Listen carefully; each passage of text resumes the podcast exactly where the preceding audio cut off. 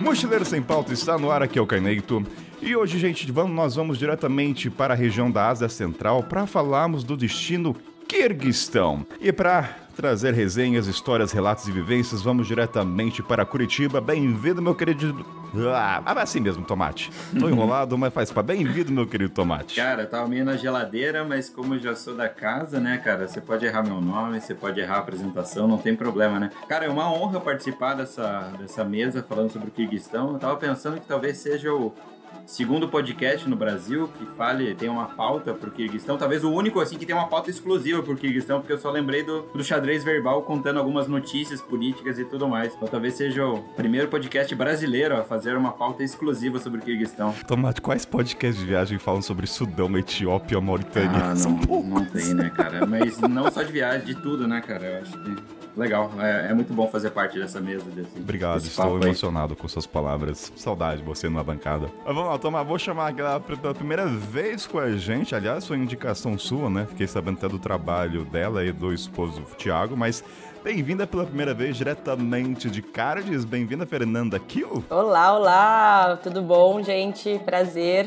Prazerzíssimo, na verdade, estar estreando por aqui. Falando num país que eu gosto tanto e que, na verdade, foi quem me né, apresentou Gui, Caleb, Kainan, de certa forma, porque veio, né, também junto com, com o Kirguistão aí com esse destino. E para mim é um prazer estar aqui. Obrigado pelo, pelo aceitar o convite. Então, vamos que vamos, Fernanda. E nosso querido do cara, diretamente do país de esquerda ou de direita, nunca saberemos, né? Mas falando de Xangai. Bem-vindo, meu querido Caleb. Olá, olá, pessoal. É, obrigado, Canan. É uma honra novamente estar por aqui. É um prazer estar falando sobre a Ásia Central e, enfim, falando sobre o que estão, cara, meu primeiro amor ali da Ásia Central. É, a gente tem muito o que falar e, cara, muito feliz de estar novamente aqui. Sou ruim de jabá pra caramba, então vamos. Ah, eu, adoro, eu, adoro, eu adoro, gente, porque o Tomate e o Leve já participam tanto. Ai, é uma não, honra. É uma Ai, obrigado. Honra, ah, vai, cara. tipo, Vocês já são Ah, casa, mas sempre é, né, cara? Não, Sempre. mas ainda é, mais, cara. Ainda mais, cara, ainda mais o Kirguistão, cara. Não é jabá mesmo, mas o Kirguistão tem um lugarzinho especial, assim. Com certeza. Ai, ai, mas então sobe a trilha e vamos pro jabá.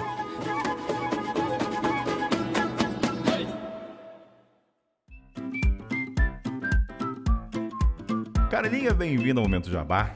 Adoro você estar aqui comigo, que eu não me sinto sozinho, é maravilhoso isso. Sempre um prazer. Obrigado. Carlinha, vamos começar. Eu quero começar uma pergunta nesse jabá para você, que é o seguinte: quando a gente viaja, a gente sabe que o Brasil tem uma fama, né? Carrega estereótipos de carnaval, de Rio de Janeiro, de Pelé. Isso é fato, certo? É fatíssimo. É fatíssimo. Aí é o seguinte. A Cúrtula, a gente está realizando um concurso cultural. A gente, a gente vai entrar, não é sortear, a gente vai entregar uma mochila, mas não é aquela coisa de você marcar pessoas, não. A gente vai exigir que as pessoas se esforcem. Hum. Aí eu faço a pergunta para você, e aqui é improviso, se você não souber, a gente avança. Ai, meu Deus. Mas se, vo... se você pudesse escolher uma nova característica que o Brasil ficasse famoso lá fora, o que, que você pensa? Né? Eu vou dizer o que eu já tentei fazer algumas vezes. O Brasil é muito famoso pelo futebol, né? Muito comum a gente chega em outros países, estão falando do Pelé, do Tafarel, do Neymar. E aí várias vezes eu aproveitava que quando a gente tá falando inglês, a gente consegue esconder o gênero da pessoa, né? E várias vezes eu falava assim, mas você sabia que no Brasil a gente tem aí the best football player? E blá blá blá. E quando a pessoa ficava assim, quem é? Eu falava, se chama Marta procura no Google. E aí eu tentava levar um jeito de, res... de que o futebol brasileiro feminino também ficasse tão famoso como o masculino. Que as nossas jogadoras também tivessem o mesmo prestígio. Trabalhinho de formiga. Eu tô passado com a sua resposta. Eu não, eu não esperava essa resposta maravilha. Ouvintes, se você responder Marta, não conta. A Carlinha já deu essa dica, então não vale mais Marta. Mas sabe o que eu fiquei pensando? Eu, quando eu fui criar essa pergunta pros ouvintes, eu pensei em paçoca. A partir de hoje, o Brasil seria famoso pela paçoca. Daí a pessoa tem que colocar o porquê, né? Não é só colocar. E aí, por que, que eu colocaria paçoca? Porque você consegue levar e validar o porquê. Ah, por que paçoca? Eu tenho aqui para você. Aí, ah, então você come. Então, e cara, quem não gosta de paçoca tem problema. Eu então concordo. essa seria. Então, eu sou mestre em levar paçoca de presente pros gringos e é sucesso, hein? Então, seria uma boa escolha. Então, pro, Então, pros ouvintes, já não pode usar Marta e Paçoca. Gente, brincadeira, tá? Você pode, mas assim, você tem que ter uma boa resposta. Então, é o seguinte, para você participar, gente, vai estar um post agora lá no meu pessoal e no Mochileiros, tem que responder e todos os critérios lá para participar, tá lá. Então, lá, lá, lá, também vai estar quais são as mochilas, né? Então tá tudo lá. Maravilha, gente. Calinha, a gente gravou sobre Atacama, falamos dos cachorros, o lado humano que pouca gente conhece, né? De quem trabalha, vem de brigadeiro. E eu vou te falar, recebi mensagem de pessoas que falaram assim, Kainan, eu quero agora ir pra Atacama. O episódio motivou muita gente. E aí recebi mensagem e falei assim, Kainan, quero ir pra Atacama, mas também quero ir na festa clandestina. Carlinha, você tá Ai, trazendo ai, um cenário ai, aí, ó. Gente do céu, já mostrei a festa clandestina no YouTube, no blog, no Instagram, agora eu trouxe pro podcast. A polícia não vai me deixar entrar no Chile mais. Mas, mas pensa que pra pessoa ir pra festa clandestina, ela também tá indo pra Atacama ver os passeios. Por Então favor, tá né, gente? Tem que fazer de tudo. Os passeios não, não pode perder a hora pro passeio. E aí, aquele jabá maravilhoso, quem que faz os passeios? A Fui Gostei Trips. Olha esse jabá inserido dinâmico maravilhoso. Carolinha, vamos falar brevemente do que, que se trata Fui Gostei Trips, atendimento é em espanhol, eu não falo, por, o meu espanhol é aquele de novela mexicana, como é que ah, dá pra atender em português todo mundo? A gente atende geral em português. Quem acompanhou aí sabe que a gente é uma empresa brasileira. Quase todos os nossos funcionários são brasileiros, então aí nem precisa se preocupar. A gente faz o atendimento todo em português, a gente monta roteiro personalizado para Santiago, para o deserto do Atacama e para o Salar de Uyuni, na Bolívia. Parcela no cartão, ajuda com outras dicas. A gente não tem hospedagem e tudo mais, mas a gente tem dica de onde se hospedar, como comprar passagem aérea. Galera, é só vir que olha, o atendimento é supimpa. Vai ter, toda, vai, vai ter todo acolhimento da Fui Gostei Trip, gente. Se a Carlinha tá aqui é porque o negócio é de confiança, né? A Carlinha já participa, então é, é muito amor pra assim. Eu nem conheço a empresa pessoalmente, mas assim, quando eu for, já falei pra Carlinha. Gente, vamos fazer uma votação Cainito no Atacama. Mas ó, eu vou, eu, vou, eu vou puxar esse link, é o seguinte, você- leva a galera lá pro celular do Uni, né? Que tem aquelas fotos. Eu, eu quero fazer uma reclamação, Carlinha, desse jabá aqui. Vamos lá. Eu acho clichê, eu acho sem criatividade, pessoas que tiram foto no celular de Uni com aquele pezinho, a pessoa segurando a bota. Que isso, mas essa é a foto clássica. Mais clássica que essa, só, só se tiver um dinossauro gigante. Não, isso é ridículo também. O dinossauro. A gente pode fazer um dia no próximo Jabá a lista dos piores fotos, as melhores fotos do salário de Uni. Então, assim, Podemos. você quer. Mas olha, tem uma, dois vídeos que os nossos motoristas fazem com os clientes, que sempre que eu posto no Instagram, a galera fica louca querendo saber. Um deles, ninguém adivinha como é que é feito. Que é um vídeo rodando, parece drone, mas não é drone. Tem que ir com a gente pra poder ver. Que aí é fora do convencional. Ou seja, pra você ser esse take, tem que ir com a Carlinha, que é a empresa da Carlinha e é todo mundo que trabalha, viu, gente?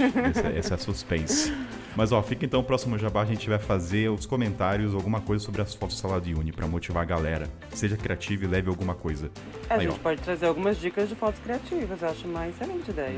Então, então, gente, lembrando até que na descrição desse episódio, quem quiser reservar os passeios na empresa da Carlinha da Fui Gostei Trips, tem desconto, né? Então tá tudo aí bonitinho na descrição pra vocês. É só ir aí no link do podcast Mochileiro Sem Pauta, vai ter 10% off no, no valor de reserva dos passeios, mas se não, não, não tá pronto para ser atendido agora, não tem problema. Já, você pede para olhar os catálogos de passeios, já dá uma olhadinha, dá uma olhada nos valores, já vai se inteirando aí de como é que seria essa viagem. E último comentário, eu pedi pros ouvintes, gente, se vocês ouviram o episódio do Takama, manda mensagem pra Carlinha. Fala que gostou do episódio. Deixa ela feliz. e é, Amo, também me gente, ajuda. quando vem Então, alguém dizendo que chegou pelo Mochileiro Sem Pauta, eu fico na felicidade danada. É, então, aju- ajuda todo mundo, gente. Esses comentários são importantes. Não manda pra mim, não. Esquece o rosto. Vai lá pra Carlinha e fala, Carlinha, gostei do episódio do Takama. Maravilhoso.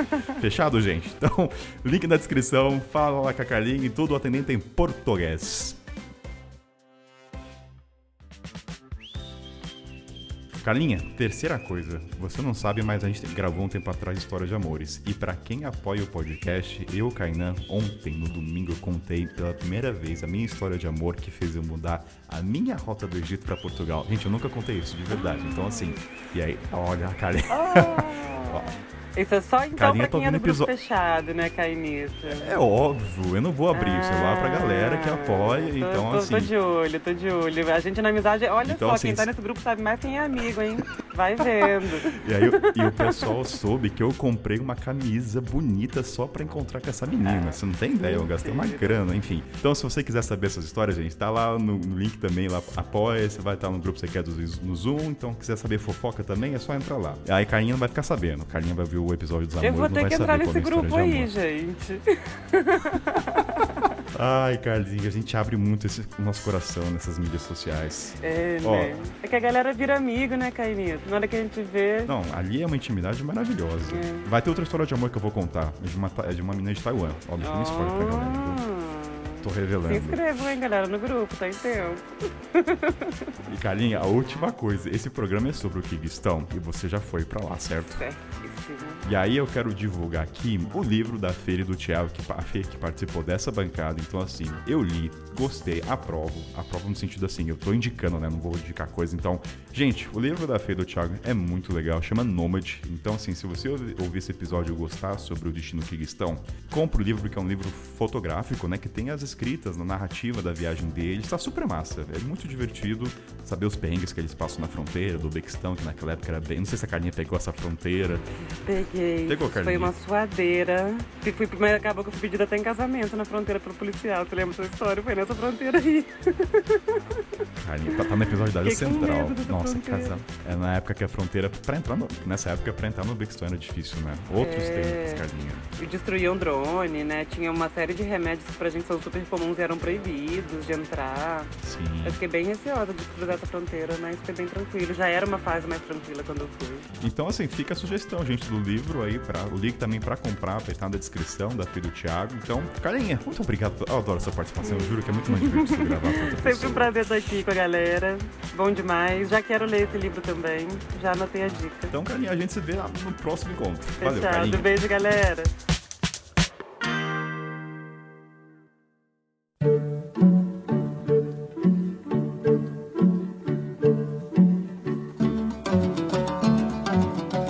Tomate, Caleb e Fer. Antes de começar o programa, só quero fazer algumas introduções. Primeira coisa pros ouvintes, se você não ouviu os episódios sobre os Zãos, que foi até com o Tomate Caleb, no caso a Carlinha Boechat, ouve esse episódio primeiro, porque ele é introdutório da Ásia Central e isso vai agregar para você compreender um pouco noção geográfica, entender algumas características em comum da União Soviética até, nessa parte do mundo. Então, vai lá, vou deixar o link na descrição, beleza? Segunda coisa pros ouvintes, até pra bancada aqui, uma coisa que eu vou te fazer, Tomate Caleb e Fer, antes de a gente começar qualquer programa, quando eu falo de destino, eu tenho um exercício que eu pego um caderno, eu fecho os olhos, e eu faço isso literalmente, e eu tento entender quais são as informações que eu tenho daquela região. E aí, antes de falar do Kirguistão, até com o Tomate, a... tem a Cris, que é lá do grupo secreto, que a- apoia o podcast, ela fez uma pergunta por que, que eu decidi escolher falar sobre Kirguistão.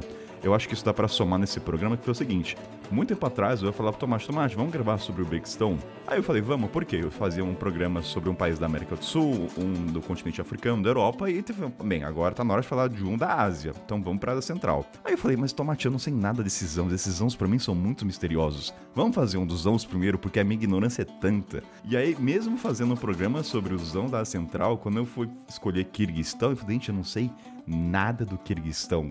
tipo, eu, eu não sabia nada. A única informação que eu soube depois foi quando a gente gravou o programa e eu sabia, sei lá, entre aspas, da questão da tradição do sequestro das mulheres, a gente vai falar sobre isso depois. Então, assim, um exercício para os ouvintes, você que tá ouvindo a minha voz agora, feche os seus olhos e tenta entender quais são as informações que você tem sobre Kirguistão e a gente começa a perceber a nossa ignorância em relação ao mundo e quanto a gente estereotipa e pega uma exceção como um todo, né? Então acho legal esse exercício para as pessoas de entender e a necessidade dessa busca de entender as, as várias culturas para ficar menos ignorante, né? Então esse é o exercício que eu faço para os ouvintes aí. Então, passando essa parte de exercício que eu gosto de fazer, Primeira coisa que eu queria entender pra vocês sobre Kirguistão, Fer Caleb Tomate. Como é que Kirguistão chegou pra vocês? Porque é o seguinte, a gente tem referências de Europa, de Coreia do Norte, Peru. Mas, cara, como é que a palavra Kirguistão chegou na vida de vocês? Eu acho que é interessante saber esse caminho das pedras. Porque não é assim, ah, amanhã, semana que vem vou pro Kirguistão, gente. Não. A não ser que você seja um fanático geopolítico de mapas, abre lá e decide pesquisar por conta própria, mas sabemos que isso é um a cada mil. Então, queria começar com essa pergunta. Como é que a palavra, o país, chegou até vocês? É interessante, porque é muito isso do que você falou, né, agora, Kainan, de perceber que não sabe nada sobre um país. Eu sou muito movida a esse tipo de, de destino, né, de viagem, onde eu não sei nada sobre um lugar. Eu gosto de descobrir, gosto de quebrar estereótipo. E aí, é, eu tava numa feira de turismo, que acontece em Berlim todo ano, que chama ITB, em março. E tem todos os países do mundo estão lá. E aí é, tinha uma yurta né? Que são essas casas que os nômades moram, em uma dos pavilhões. Entrei de curiosa, querendo saber o que, que era, e percebi que era o país Kirguistão, que eu nunca tinha ouvido falar. Aí eu, na hora, como assim tem um país que eu não conheço, né? Peraí, deixa eu tentar entender o que, que é isso. E comecei a conversar com a mulher de lá, contar um pouco a minha trajetória com, como escritora de viagem, jornalista. E foi nisso que ela contou, na verdade, do. Ela olhou pra minha cara e falou: ah, Acho que você tem tudo a ver com o World Nomad Games. O quê? World Nomad Games, é uma Olimpíada para nômades que a gente faz no Kirguistão. Aí eu falei, pera, para tudo. Esquece todo o roteiro que eu tinha feito nos próximos cinco anos e vamos pro Kirguistão. Exatamente. E aí eu foi aí que eu mudei e falei, eu vou, quero, o que, que eu faço? Aí ela explicou que estavam organizando uma viagem para jornalistas, né, que alguns seriam selecionados para cobrir. E aí eu perguntei como é que fazia e comecei todo o processo para ir para lá, mas com certeza foi isso. Foi ouvir o nome Kirguistão, o nome World Nomad Games e eu falei, preciso ir, preciso conhecer. Vamos mais pro final do programa falar exclusivamente sobre o World Nomad Games. Sim, sim. E gente, assim, eu tô perguntando para vocês como chegou, daqui a pouco a gente fala de geografia e algumas informações importantes, mas eu acho que é interessante saber esse processo. Caleb e Tomate, para vocês, como é que chegou que Cristão também? Foi numa feira de turismo? Ou foi uma paixão? Ou conheceu alguém? Como é que foi? Cara, é, eu sou um em mil, eu sou fanático geopolítico de mapas. mas, e, e não só não só o fanático geopolítico de mapas, mas o fanático também de, de história. Então eu acho que o nome Kirguistão, por mais que muito distante, acabou vindo meio em consequência de entender um pouco a Mongólia, entender os conflitos mongóis. Então eu sabia da existência, mas não tinha a mínima ideia do que acontecia por lá, não tinha a mínima ideia de geografia, de povo, de comida, de culinária e nada. E isso começou a mudar um pouco quando eu morava em Berlim, e na minha sala, lá na faculdade que eu cursei lá, tinha um cara do Uzbequistão. Daí eu falei, cara, não é possível, eu tô conhecendo alguém do Uzbequistão. E daí eu comecei a ver a, a, o que que tinha lá, comecei a me interessar, me aprofundar um pouco mais. Tanto que o que me leva até o Uzbequistão é, bom, era aquela viagem de carona maluca que eu já falei algumas vezes, que era a ideia de ir para a China, mas eu fui parando em lugares que eu conhecia certas pessoas e fui lá visitar meu amigo no Uzbequistão. E o Kirguistão, na verdade, era depois de pesquisas, virou a grande pérola da minha viagem, porque você começa a entender ali a, a beleza daquele lugar, cara, é, é, era o grande destino, era o, daquela minha viagem de carona para a China, assim, o, o Kirguistão era o que eu mais queria chegar. E fico feliz que consegui chegar lá. e eu acho que tem um ponto também, que essa parte da história, mesmo que você se interesse por geopolítica no território brasileiro, a parte da, do registro dos mongóis, Gengis Khan, turco-otomanos, não chega tanto no nosso cenário, né? Não São chega. poucas pessoas. É, é muito difícil entender. Porque até numa escala temporal, quando você entende a história de Jesus e da parte de outras histórias nessa região, o Jesus, entre aspas, é um bebê, né? Na escala de tempo, assim. Nossa, tem coisas muito mais antigas. Então uhum. não chega... A, a, gente mal sabe pouco sobre... A, a gente sabe por filmes, Alexandria, mas Turco-Otomano, Gengis Khan... Cara, tem muita gente que não sabe quem é Gengis Khan, assim. E olha que tem umas músicas aí que reforçam a fala dele, né? Tem o gente, nome tem dele. Tem gente que acha que Gengis Khan é uma churrasqueira também. é, tem uma... Ai, meu Deus. Enfim, vou deixar... Quem vou sabe, nada. sabe. É.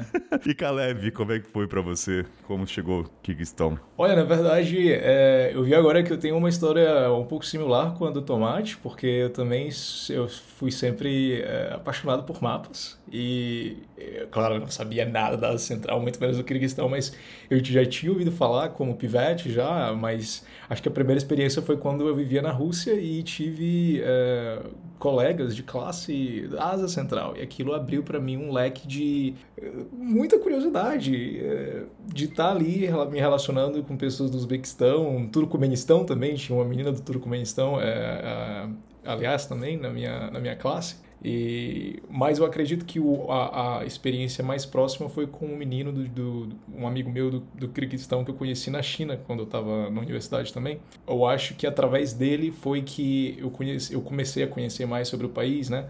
Mas então eu conheci um americano na China, que fotógrafo, viaja por toda a Ásia, e ele, como fotógrafo, eu conheci mais, diríamos, por suas, através das suas imagens, fotografias, ele tinha ido ao Kirguistão e isso para mim foi uh, revelador. Para mim foi assim, cara, esse é o país daquele meu colega de classe da universidade. Isso parece com a Suíça, cara, sabe? Então acho que isso para mim foi o que a natureza, o que o que o Kirguistão tem que oferece, né, como natureza mesmo, é, me atraiu bastante. Então depois de eu ter visto as fotos, também foi aquilo, tipo assim, confirmante de que eu preciso ir ali, sabe? Eu preciso ir conhecer. Porque a China, ah, como eu vivo na China e a maioria das pessoas que vivem aqui, né, os estrangeiros, geralmente eles escolhem outros destinos para viajar. Eu acho que no decorrer do programa a gente vai fazer algumas analogias, né, pro ouvinte. O ouvinte com certeza vai pesquisar Kirguistão no Google e ver as fotos, porque não tem como você ouvir um programa do Kirguistão e não pesquisar lá as montanhas que a gente vai falar no decorrer. Mas a Fernanda, a piada que eu fiz lá de um em cada mil, né? A gente tá com dois de cada mil aqui, né? Os dois gostam de geopolítica, né? Geralmente as pessoas não. Então esquece o que eu falei, tá, gente? Tem Caleb Tomate aqui que tirando eu, Fernando, que foi. Ah, o que que é? Beleza. Agora é o seguinte, então a gente citou os ouvintes de como vocês chegaram até a palavra que estão. E antes de a gente adentrar cultura, situações, comida, gastronomia e tudo mais, eu queria trazer as informações básicas, né? Para a gente entender a localização, fronteira, idiomas, para a gente começar a ter um pouco de informações e a gente vai desmembrando nas viagens como se conecta. Quem, alguém quer assumir o professor Pardal aqui? Eu acho que o Caleb, que é vizinho, me parece uma ótima. Bom, podemos, podemos começar aí a gente vai fazendo aquele bate, aquela troca. Bom, cara, quando a gente fez aquele episódio que a gente recomenda para o pessoal voltar lá do, dos Ãos, né? A gente explica que, que, o estão ali significa terra de, né? Então agora a gente está no Kirguistão, então são a terra dos kirguizes. E, e os kirguizes são povos turcomanos, e isso difere um pouco do Uzbequistão ali, que ele tem um pouco uma origem mais persa, até por estar no meio da, da Rota da Seda. Eu, o, é um país que está no, no coração ali da, da Ásia Central, no meinho ali, fazia parte da União Soviética, um país de, de grande maioria é, muçulmana. Assim, se você olhar para as pessoas, assim, muito me associava, assim, por ter estudado um pouco a Mongólia, que o povo, assim, de rosto mais, assim, é, olhos mais puxados, assim, aquele, aquela cor de pele um pouco mais escura, assim, tudo. E a grande diferença, eu acho que do, do Kirguistão para os outros países ali, é que acho, eu não lembro a porcentagem do, do território que está acima de 2 mil metros, mas é, é, uma coisa, eu não lembro, 60%, 70%? Eu acho que é 80%. É 80%. É é muita coisa, né? Então, é um país que eu acho que até a feira a gente tava falando, assim, que você não consegue ver o horizonte, né? Então, é bem diferente da, da ideia que a gente tem, né? De, da Mongólia, por exemplo, que acho que muita gente acaba associando, mas a Mongólia são aqueles steppes, né? Imensos, assim, aquele horizonte grande. E o Kirguistão é o oposto, assim, é muito montanhoso, é uma, é uma natureza muito selvagem, muito presente, né? Você tem a sensação de que é a natureza que tá comandando tudo ali. As uhum. pessoas, os animais são meros coadjuvantes.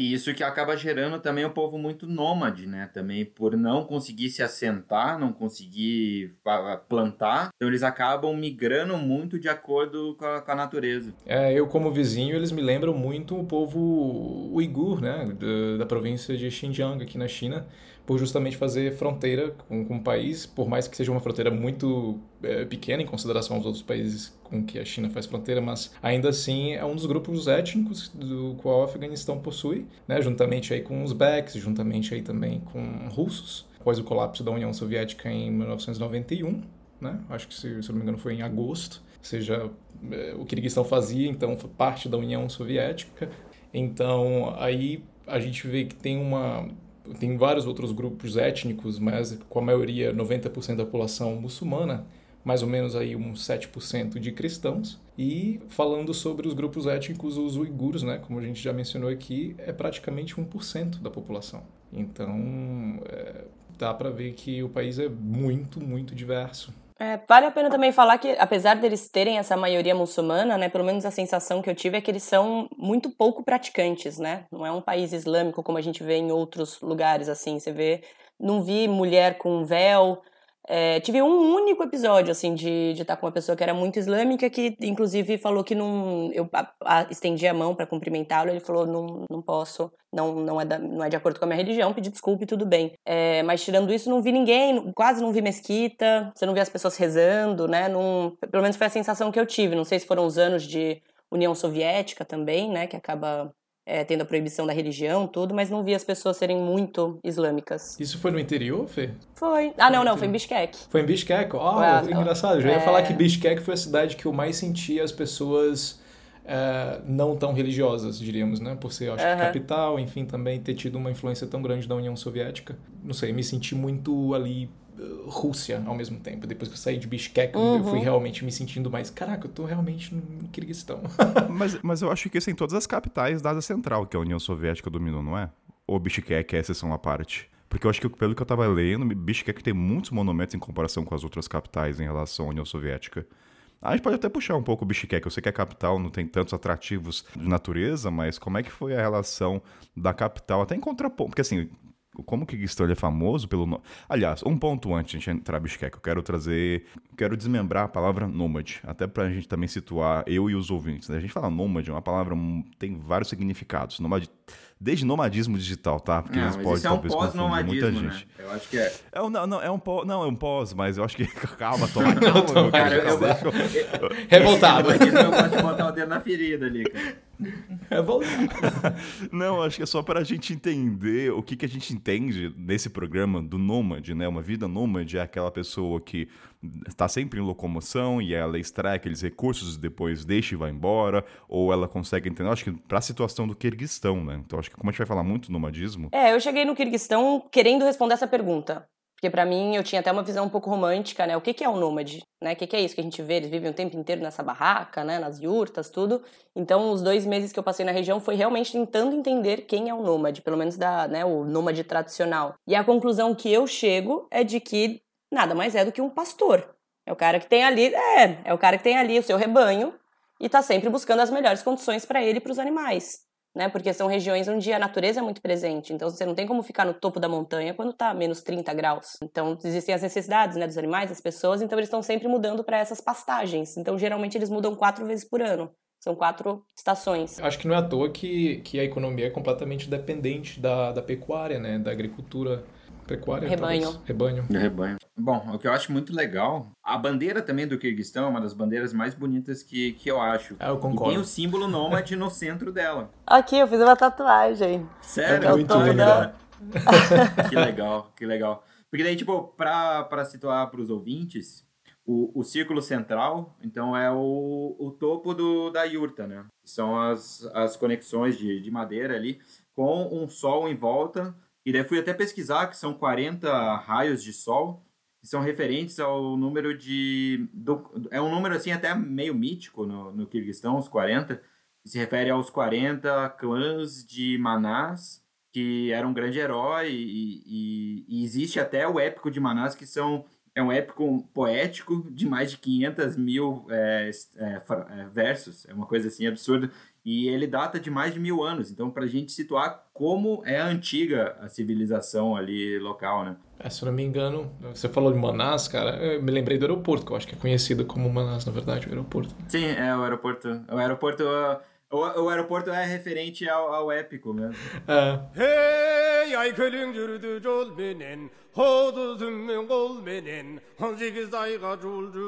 Em relação até então desses iurtes, né?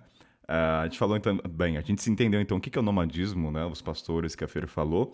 E agora eu quero puxar então para capital, como é que Aliás, gente, eu tô muito confuso, porque é tanta informação na minha cabeça pergunta para vocês que eu tô um pouco me perdendo, mas faz parte. Uh, eu perguntei como vocês souberam no Kirguistão, mas antes de chegar na capital, que geralmente é onde se fixa o aeroporto, como é que vocês adentraram o Kirguistão, a logística? Eu acho que isso eu acho relevante a gente trazer. Porque, queiram ou não, uma pessoa para sair do Brasil e chegar nesse país é uma complexidade aí, né? Ou os custos. Mas teve, e nessa adentrada ao país, teve alguma situação específica que vocês queiram também relatar? Se foi fácil? Porque geralmente a entrada de um país, dependendo, já é uma aventura por si só. E eu não sei se Kirguistão é um desses. Para mim foi muito tranquilo entrar. É, eu morava na Itália, na região, na, na época. E aí, eu tenho cidadania italiana, então o italiano não precisava de visto. É, da Itália, eu fui para Dubai e Dubai eles têm voo low cost para Bishkek por uma companhia que chama Fly Dubai. Então foi muito tranquilo. Cheguei, não tive problema nenhum para entrar também. É, eu tive muito problema para entrar, mas aí é outra história. No Uzbequistão, muito. Mas Kirguistão foi muito tranquilo. Para mim foi mais fácil, eu diria, eu diria, né, mais acessível, porque por mais que não tenha voos diretos de Pequim ou Xangai, mas é, na época eu fui, peguei Air Astana, que faz voo direto para é uma companhia aérea kazakh, ou seja, de Pequim a Almaty, que é a segunda cidade mais importante né, do Cazaquistão, e de Almaty para para Bishkek, que é muito curto o, o, voo, né? E quando eu fui, os brasileiros, eu tenho passaporte apenas brasileiro, é, a gente precisava de visto é, na chegada, né? Não era eletrônico, mas era na chegada mesmo. Se eu não me engano, eu paguei 50 dólares ou euros, alguma coisa assim, não lembro muito bem. E, cara, na verdade é um dos passaportes mais lindos que eu tenho no meu passaporte. Um dos vistos mais lindos que eu tenho no passaporte, cara. É muito lindo. É... Eu, é que só, eu adoro como eu também sou fissurado com visto, sabe? Não me achem estranho, mas eu curto muito, sabe? Você agora é o 0,01%. Brincadeira, mas... são lindos. não, não. É bem rosado, com amarelo. Cara, não esperava, enfim, mas só sei que graças a Deus a gente não precisa mais de visto para o Kirguistão, ou seja, pessoal que quer ir para o Kirguistão, podemos ficar lá 60 dias sem visto. Então, entramos de boa. Eu demorei dois meses para chegar, mas é que eu fui por terra de carona, né? Eu saí da Alemanha e fui de carona por Kirguistão, né? Então, mas eu não tive dificuldades. Bom, eu tenho passaporte alemão que facilita muito a vida. Na, na época, não, pelo menos na, no brasileiro precisava tirar visto, eu não precisava. E eu entrei fronteira é, Uzbequistão, Kirguistão, é, chegando na segunda maior cidade do Kirguistão, que é Osh. Então, Oxi. Então entrei ali para aquela fronteira. Foi muito engraçada a fronteira, assim, porque ao cruzar aquele negócio, né? Ah, já sabe que é brasileiro, começa a se espalhar, toda aquela, aquela euforia. E, e daí as caronas do outro lado foram meio curiosas, assim. O pessoal falando, não, você não vai conseguir chegar a lugar nenhum de carona é, não é bem assim, aqui tem que pagar. Daí eu falei, não, cara, mas eu cheguei aqui sem pagar, fiz dois meses para chegar aqui, não vai ser aqui que não vai rolar. E rolou, porque lá era mágico também, carona funcionou muito bem no Kirguistão. Eu tava lendo os relatos, né, que lá carona é quase um sistema de transporte entre eles, né? Espera que se pague. Só que como você tá, provavelmente estava vestindo uma camisa do Brasil, então você tinha um alvará de ser um estrangeiro, né? Então, não, estrangeiro, vamos dar uma carona, né? Então, procede, né, gente? Carona lá até, entre aspas, né? Você paga, né? No sentido do transporte entre eles. É, eu via muita gente pedindo carona também na estrada, assim, é, e parecia que existia um sistema, né? Uma coisa organizada ali. Eu dei muita carona para as pessoas, Sempre que eu via alguém parado, eu dava carona. E as pessoas tentavam perguntar se eu precisava pagar. Eu falava, não, imagina. Então acho que existiu alguma coisa. Isso acontece bastante em países soviéticos, porque eles não terem, assim, por muito tempo não conseguirem propriedade privada. Então, quando passava um carro, era chance, ou fosse um carro, um veículo militar, assim, é, é, carona. Então, virou uma coisa meio cultural dentro da União Soviética. Bem, então, antes de a gente adentrar a, a questão dos yurts, a parte da natureza, Bishkek como é que foi para vocês? Assim, teve atrativos interessantes? Vocês passaram poucos dias? Qual foi a experiência? Monumentos? É um lugar que vocês julgam vale a pena passar três dias? Como é que é a relação da capital do Kirguistão para vocês? Eu sempre digo a, a, minha primeira atração foi conhecer a Feira e o Thiago. que a gente se conheceu em Bishkek. A gente estava trocando, eu sabia que eles estavam pelo Kirguistão. A gente estava trocando mensagens pelo Instagram. E, e daí falou assim: ah, onde vocês estão? Ah, estamos em Bishkek. Daí falou, ó, oh, também tô. Aonde vocês estão? Daí, tipo, a gente tava no mesmo hostel. Foi. Não, não, deve ter muito hostel, mas a gente tava no mesmo. E era bem afastado do centro, vai, não era tão, né, não era tão óbvio. Sim, e daí foi, nossa, foi muito coincidência, assim, eu falei, nossa, as coisas acontecem por alguma razão ali, né? Mas demais, assim, eu não explorei muito Bishkek, é, porque meu objetivo no Kirguistão mesmo era a natureza, então foi um lugar de passagem e eu esperei minha irmã até, que daí minha irmã chegou em Bishkek. E daí a gente começou a ir para as montanhas por lá. Mas a gente viu alguns monumentos, foi em alguns mercados locais, comer algumas coisas mais típicas, assim. Mas não sei, a minha impressão, assim, não era uma cidade de muitos atrativos, assim, até. Ela não é tão grandiosa quanto, sei lá, Astana, as vizinhas ali na. Astana, não, Almaty ali na, no, no Cazaquistão. Tipo, a Tashkent no, no Uzbequistão é, uma, é muito mais, assim, notável. Mas não sei como é que é a experiência de vocês com Bishkek. É, eu tive a mesma experiência, Gui. Para mim foi... Eu passei poucos dias. Os dias que eu passei lá foi tentando resolver coisa, então era o visto para o Uzbequistão. É, tava também tentando fechar uma parceria para um carro para começar essa viagem. E como a gente estava é, lá meio que gravando um documentário, fazendo um livro, eu tava atrás de entrevistados, de algumas pessoas que eu precisava entrevistar para esse material. Então eu tava o dia inteiro indo atrás de pessoas, sabe? Não consegui curtir muito a cidade. O pouco que eu vi não, não me chama muita atenção, assim, eram alguns monumentos, como o Gui falou, é, a, a beleza da capital perde muito para outras ali da região, né? O Uzbequistão é muito mais bonito, assim, como cidade. Então, não, eu, pelo menos, não vi muita coisa. Não sei se vale tanto a pena passar tanto tempo, sabe? É, eu concordo, eu concordo. Eu, não- eu acho que em comparação às outras cidades capitais da, da Central, ela é uma.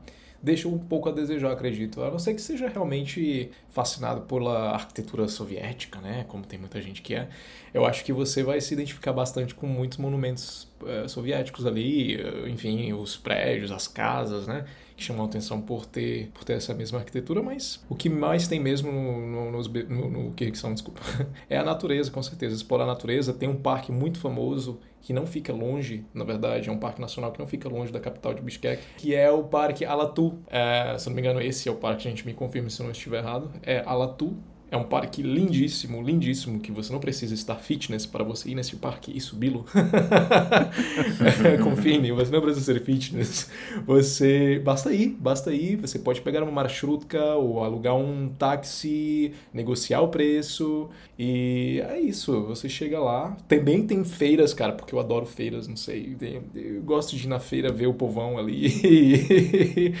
Do, do país e você vê aquelas pessoas eh, vestidas em né, as- nas aquelas vestimentas coloridas ali como as mulheres gostam de se vestir ali eu achei bem interessante ver isso mas o que mais chama a atenção mesmo é a natureza A vestimenta local é presente na capital já ou não? Ou é só mais no interior, o Kirgui? Ou é mais pra fora do centro? eu diria no interior Você vê poucos elementos, assim, né, na cidade grande, que realmente vai ser o, o chapeuzinho, que a gente já vai falar, o, o colete, por exemplo, e algumas, os padrões que eles têm, que são muito lindos, né, que é aquele mesmo desenho que eles têm em volta das iurtas, vai ter no tapete, vai ter nas roupas. Então você vê alguns elementos. muito detalhado é. Esse, antes de puxar os elementos, Fê, até perguntar assim, pra gente de- adentrar na questão culinária. Qual foi a primeira coisa que vocês comeram no Kirguistão? plov gente pelo amor de Deus Não vai falar plov. Não, não, não. O plo- o plo- o plov é mais do Uzbequistão, né? Eu acho que foi um Best Barmak mesmo. Que É é, bom. aquela massa. É o prato que eu mais gostei lá. Com muita, é muita carne, É. né, cara? É muita carne.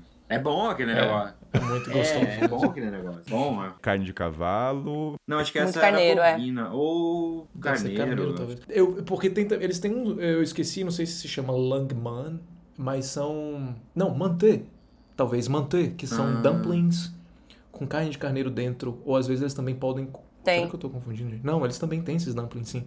Com carne dentro. Eu acho que tem, eu acho que tem langman também. É, langman é no como se fosse uma se sopa, né? Também com. É uma É- sopa, na É verdade. uma sopa, é uma sopa. O, sams, o mantê, Uhum. que é, acredito que o dumpling. Ou seja, a base da comida do Kirguistão, carne, certo? Para os vegetarianos, veganos, esquece. É, não, vegetariano, vegano, vegetariano, vegano vai ter que cozinhar a sua própria Nossa, comida. muita carne. E gordurosa. É bem gorduroso, sim. A não ser que você sobreviva de plov, mas você tem que separar a carne ali. Você come ali o, o arroz com a cenoura, separa a carne e come plov. Não, que é muito difícil até saber o que você tá. Eu tinha muita dificuldade em saber o que pedir ali, porque quase ninguém falava inglês, eu não falo russo nenhum, nem kirguis nenhum. É, quando eu comecei a me enfiar lá em, em Bishkek, em alguns restaurantes mais no, no meio do nada, assim, vi um cardápio escrito cinco coisas que eu não Essa fazia ideia, eu só nunca apontava. falha, né? Ou E aí esperava o que que ia chegar, sabe? Aí aquela É, surpresa. Apontar pro cardápio falha, mas apo- apontar normalmente Costuma pro prato falhar. do lado falha. É, quer dizer, não falha. né? Hora que chega. Sim. Pode falhar, sim. É. Só tinha gente. Só tinha gente no lugar. Eu fiquei lá esperando, falei, ah, vamos, é isso mesmo que a gente vai comer. E pronto. Alguma, alguma surpresa se arrependeu? Com certeza. ah, eu, eu sou muito fresca com, com essas carnes muito gordurosas, sabe? Lá era muito. E eu depois descobri que era até uma coisa de, Ah, é verdade. de status, assim. Porque como lá faz muito frio, quanto mais gordurosa a carne, melhor é, né? Melhor pra sua saúde, você tá preparando o teu corpo para aquele frio. Então a gente comia umas carnes muito gordurosas, inclusive na casa de uma pessoa, ela acordou um dia a gente às seis da manhã, o café da manhã era uma carne com uma capa de gordura de dois dedos. O Thiago, que é meu companheiro, que não passa mal nunca, esse dia foi fatal. Até hoje ele lembra da- do café da manhã. Cara, você fez me lembrar agora mesmo essas carnes, porque eu sou daqueles que tira gordura de picanha, viu, gente? Que me julguem. Mas eu detesto gordura. Então, cara, eu lembro também de ter comido carne assim ali. Cara, interessante, né? A questão da gordura, a simbologia que ela tem no país de status. E às seis da manhã, pelo amor de Deus. Cara, gente, para dar se- energia, É. né, cara? não tinha um leite de égua do lado pra acompanhar também? Já bem gorduroso? Esse tinha, tinha, mas acho que não pela manhã, né? O- Era meio alcoólico, alcoólico. É meio alcoólico. Gente, eu não cheguei a beber. Vocês beberam? Eu não É, cheguei eu a bebi, beber. bebi. No Kirguistão, não. É ruim demais. Nossa, é porque tipo, é um leite É bem ruim mesmo. salgado, fermentado, um pouco alcoólico. É tipo você tá tomando um suco de queijo azedo, um troço assim. É meio... Mas qual é o contexto? Geralmente ele é tomado no café, ele, ele é um shot, ou ele é tipo um caldo de cana, assim, você tá na rua, bebe um leite de égua. Como é que, qual é o momento que você toma isso? Qual é a circunstância, no caso? Eu acho que é aquela coisa meio que nem quando eles vão pra essas pastagens de verão, né, que é o que eles que é muito predominante ainda.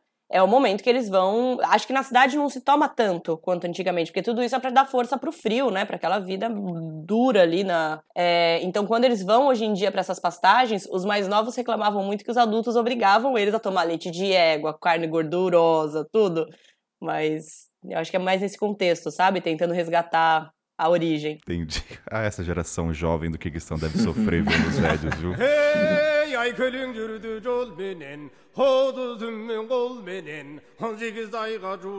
Como é que é pra viajar no Kirguistão, sabendo da logística que é pra chegar nos lugares, né? Porque assim, pelo que eu tava entendendo, não é fácil você chegar na montanha, não tem um transporte local que leve até lá. Então, como é que se dá essa logística de vocês irem até esses pontos? Como é que, por exemplo, os iurtes, a gente tava falando, que é essa tenda, né? Pra você chegar e se acomodar nos iurtes, ele só é, você só consegue ficar através de uma empresa, uma agência, ou você, ou toda a família no Kirguistão tem um iurte, tipo, toda a família do Tomate do Caleb tem um iurte no meio das montanhas e é só você pedir que ele te leva lá. Eu tenho essa dúvida, como é que se hospeda nesses espaços? Tem, só pode ser pago ou no Couchsurfing você conhece alguém? Eu não tive muitas experiências com yurts pela época do ano que eu fui. Eu fui, eu acho que era outubro, alguma coisa assim, e já estava ficando muito frio na região de montanhas que eu fui, então os yurts já tinham migrado para outras regiões, já tinham fechado e tudo mais. Então as trilhas que eu fiz e os lugares que eu passei, eu já não encontrei mais yurts. Então não sei se vocês foram em outra fase do, do ano ali, se vocês tiveram um contato maior com, com eles. É, eu fui no final de setembro. É, é, A minha sorte é que eu consegui ficar pelo menos, acho que, acho que fiquei duas noites numa yurt. Ah, antes de partir para Songkul, né? Eu, eu tinha ido para Koshkor, que é uma cidade perto do lago Songkul, e de lá você eh, parte a, você pode escolher, mas eu, eu escolhi a cavalo e eles te levam até a, a yurt da família ali nômade, que era na verdade uma das últimas ali naquele local. E a gente ficou lá uns dois dias até a gente partir para Songkul a cavalo também. Só que quando a gente já chegou em, em, em Songkul, eu não tive como passar a noite lá. A gente tinha planejado ficar uns três dias. Era a, uni, a única, última família que estava lá e eles já estavam retirando as suas, a sua yurt. Ou seja, a única oportunidade que a gente teve, a única coisa que a gente fez foi sentar lá. Eles convidaram a gente para almoçar. É, tocaram a música típica deles lá, que agora não me vem à cabeça, não lembro. Mas foi muito interessante, eles foram, foram muito hospitaleiros, claro, também a gente passou muito tempo até chegar a Songkul, então a gente chegou lá, eles nos receberam né, de braços abertos, enfim, é, cozinharam pra gente antes de retirar a sua yurt. Mas essa Mas, foi a assim, única experiência que eu tive. Mas o convite, ele é, ele é intrínseco? Qualquer lugar que você vai, a família te chama pra dormir? Não sei se a feira... Essa é a minha dúvida, né? Como é que é você dormir nos yurts, que é uma experiência... A chave aí é meio que isso que o Gui tava falando, tem época do ano, né? A gente acha que eles vão estar nas yurtas o tempo inteiro, mas não, eles só ficam hoje em dia, você só vai, vai, vai ver as yurtas naquele cenário que a gente imagina no verão. Então, hoje em dia, eles são seminômades no Kirguistão, né? Então, durante o inverno e as temporadas mais frias, eles ficam na cidade, a grande maioria, e no verão eles vão para essas pastagens nômades. E é lá que você vai ver as yurtas. Aí você pode, se não estiver andando por um lugar tão turístico, né, talvez como esses lagos, que hoje em dia já são um pouco mais turísticos, aí você pode até ficar na casa de uma família, talvez a convite, né? Mas nesses lagos, eu acredito que seja uma coisa mais pagando, né? Como um hotel, assim, como uma experiência realmente. Para mim foi a mesma coisa. Eu também tive dificuldade de achar é, yurta. Então eu tava na, no final de agosto, começo de setembro, mas lá é muito frio. Setembro já, um dos lagos que eu fui visitar já tava nevando. E aí eu cheguei no, no lago que eu é, Songkul e tinham as, as yurtas, tentei dormir, mas não tinha mais ninguém. Eles estavam cobrando coisa de 30 dólares por cabeça. Eu falei, não, dormi no carro mesmo. E depois fui para um, um outro lago, que é o Keusu, e lá tinha uma única mulher, que ela falou, todo mundo já foi embora, só fiquei eu. Só que ela mesma mora num trailer.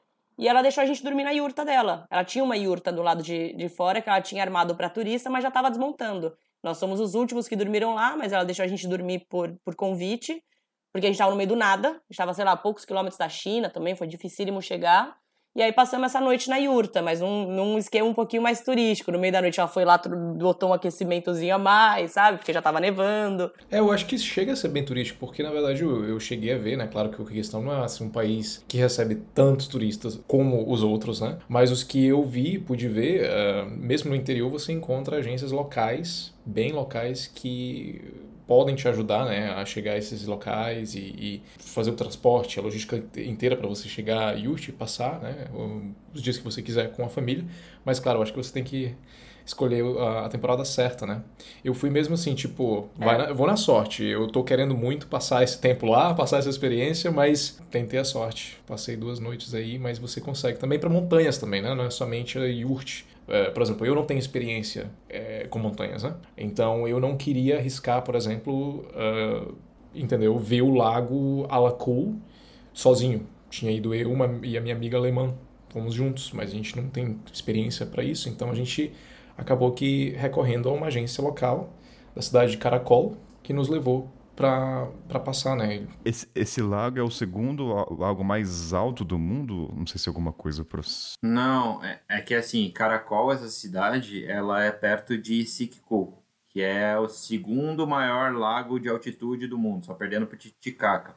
É, e, e daí, a partir dessa cidade, que é um pouquinho maior ali, é como se fosse tipo um, um ponto de encontro, um ponto de saída para outros, você consegue fazer várias trilhas. E uma dessas trilhas é essa que o Caleb falou, do Alacu, que é um lago azul turquesa no alto das montanhas. Eu fui fazer essa trilha também, só que eu não fui tão inteligente quanto o Caleb, assim, de pegar um guia e tudo mais. Falar, ah, não, eu achei lá num, num blog que, que é meio moderado. Eu e minha irmã fomos. Nossa, foi, um, foi, foi, foi o rolê mais difícil que eu fiz moderado, na minha vida. Moderado, escrito por um, um kirguês, né?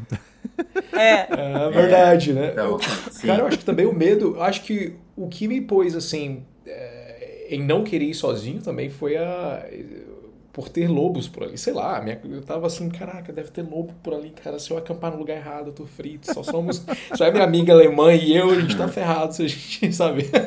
eu dei sorte que no, no ponto de acampamento da primeira noite a gente encontrou mais dois casais. E eles estavam totalmente equipados, com bastão, roupa adequada. A gente tava lá com um galho que a gente achou, tava assim com uma garrafa d'água, jeans, uma, uma bota que ela comprou no, no mercado de Bishkek, depois caiu a unha dela, demorou, sei lá, um ano para crescer de volta.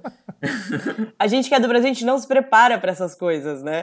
É não, sempre não. errado, assim. Mas tem um, tem um santo muito forte, né? Do mochileiro, trilheiro brasileiro, que no final dá certo. Perde uma unha ou outra, mas dá certo. dá boa, né? Mas foi, nossa, foi muito lindo. É muito é, lindo. É, emocionante, é cara. Assim. Mas uma coisa. E, e daí, diga, Pode falar, Gui. Não, eu só ia reforçar pro pessoal assim que se interessa para viajar.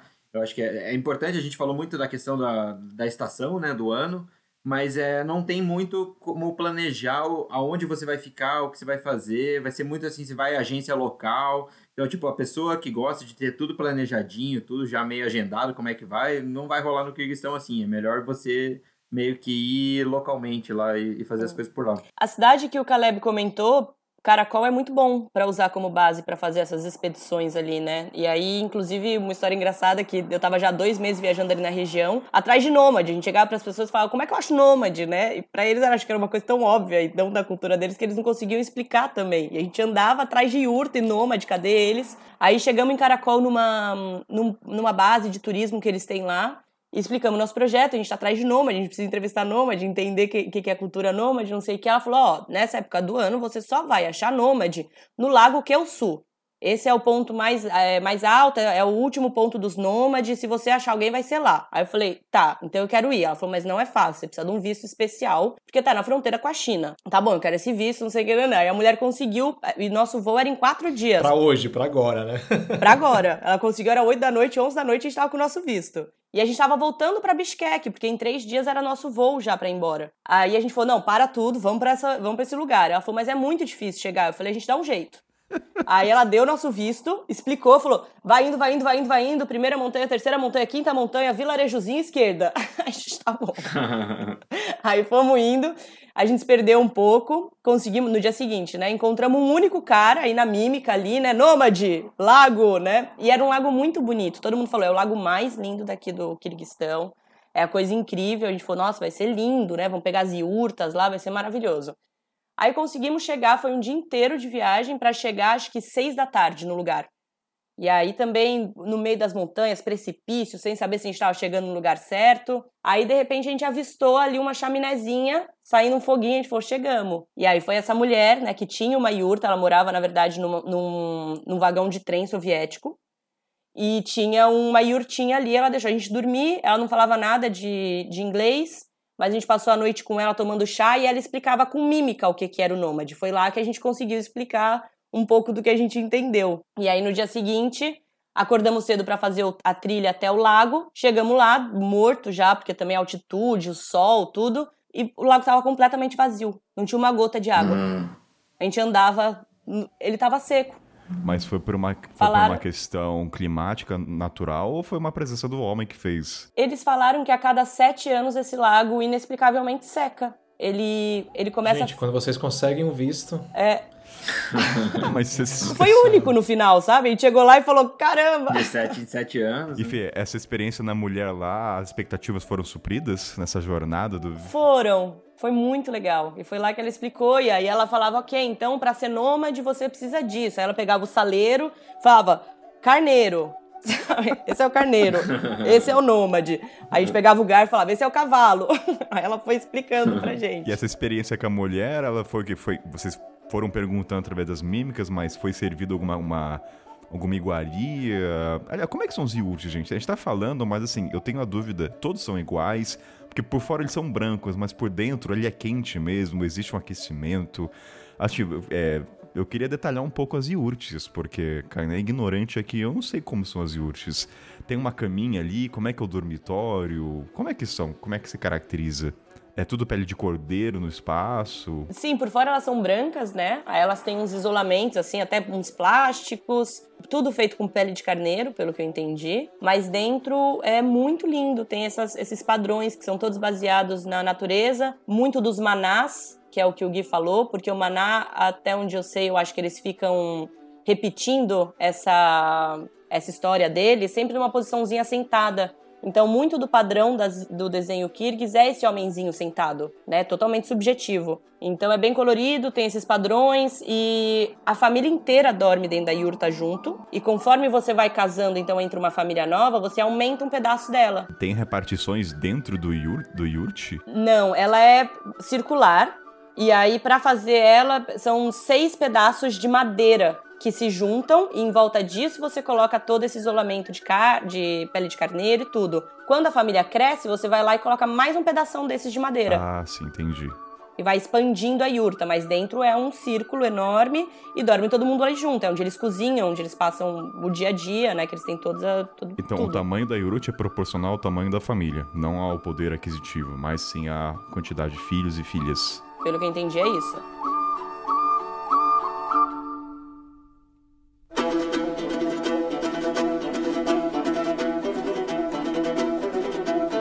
Seguinte, ah, no começo a Fer falou da questão da natureza selvagem, né, e que os animais são meros coadjuvantes no sentido, eles compõem a paisagem do Kirguistão. E o turismo, lendo os blogs e relatos de vídeo no YouTube, a presença dos animais, ela faz parte do cotidiano, né? São nômades, então cavalo, então a criança, né, pelo que a gente lê, já sabe domar desde muito cedo, dizem até a lendas folclóricas que a criança já nasce em cima do cavalo, né? Eu Acho muito bonitinho isso. E questão dos falcões, eu queria trazer essa relação com os animais e como é que o turismo está presente nisso, né? Como é que, então, assim, eu sei que tem a caça com falcões, o cavalo, de que forma os animais estão presentes na vida dos Kirguis e com vocês, né? Se vocês tiverem experiência, de, eu sei que o Caleb andou a cavalo e se arrepende um pouco, mas se alguém, se alguém pra toda a vida. fez Pra toda a vida. É, Vamos começar com você, Caleb. Como é que foi? Aliás, por que, que você usou a cavalo? Você pagou pra isso ou porque era o único meio de locomoção? Cara, é porque como a gente. Acho que depende bastante, né? Como você falou, essa relação com os animais. Eu acho que vale lembrar também que depende bastante da época, né? Se você for no verão, você vai ter realmente aí uma, eh, um acesso, acredito que a, a, a ter essa uma experiência de ver a, a relação deles com os animais. Acredito que na temporada que eu fui, que foi quase já o começo do outono, o que restava ali eram os cavalos. E como eu nunca tinha andado de cavalo antes, eu pensei assim, não, estamos no Kirguistão, vamos, né? Se eu não sou nômade, mas pelo menos vamos ali experimentar o cavalo pela primeira vez. Só o que eu não sabia é que, cara, eu não sabia o quão doloroso é. tipo, andar uma, eu não tenho experiência, cara. Eu vim do norte do Pará. Eu, quero, eu vim do interior do Pará, só que eu não tenho experiência com Eu sou do interior, mas eu não tenho experiência com cavalo. Então, cara, de Koshkora, aquela vila, até Songkul, a cavalo, foram mais de 4, 5 horas, entendeu? E você imagina, sabe, cara, pra.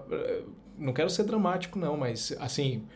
Foi, claro, inesquecível pela, pelas paisagens, né? Você até esquece que você está passando ali pô, pela, pela neve, porque a gente encontrava neve no meio do caminho, e aí você subia e descia, e era precipício. E, e então aquilo ali realmente era, era eh, foi muito marcante para mim. Mas falar, eu falei assim para mim, não, a próxima vez eu acho que uma, duas horas de cavalo tá, tá de boa para mim.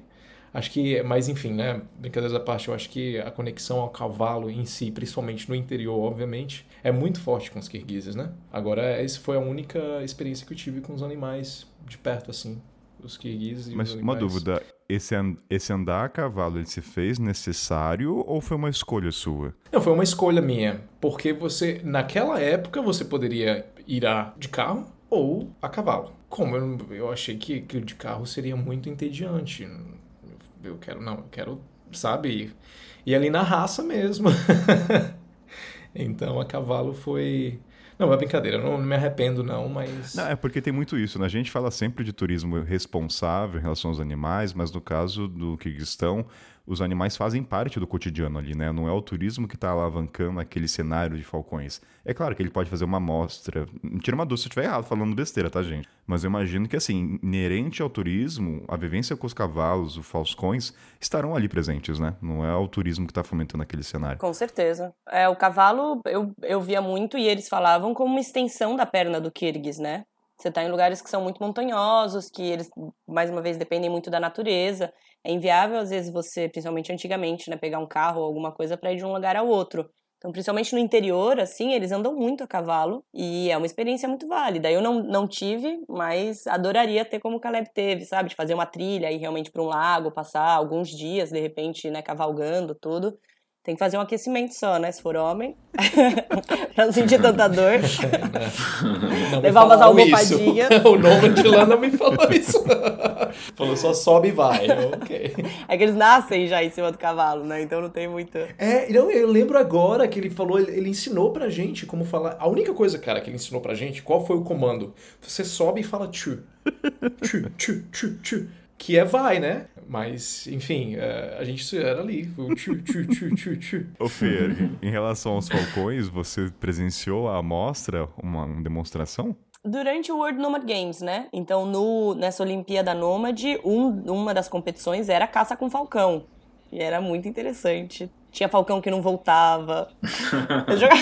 Davam perdida, né? O, eu acho que a gente pode fazer um gancho já então com o World Nomad Games, que é, vamos trazer então já puxando com os falcões, né? Como vocês foram, o, o livro de vocês até tem muitas fotos até, vou deixar o link na descrição, tá gente? A gente vai falar no já, já falou no Jabá, mas vou reforçar. O que, que são os World Nomad Games, né? Acho que o pessoal deve pensar muito em jogos vorazes, quando ouve essa palavra pela primeira vez. Eu pensei, não, eu sei, mas eu- a gente tem que assumir a ignorância. Eu pensei nisso, eu falei, World Nomad Games. Falei, Deve ser alguma coisa muito veroz, um jogo, sei lá, muito porreta, mas assim, não tem nada disso, gente. Isso aqui é só. É porreta, vai, é um não pouquinho, não mas é, não é tem. Porreta, é porreta, vai. Ninguém morre, vai. Ninguém precisa morrer. Mas É, hum, o World Nomad Games, é, a ideia é muito boa, porque é, basicamente é uma Olimpíada, mas para povos originários.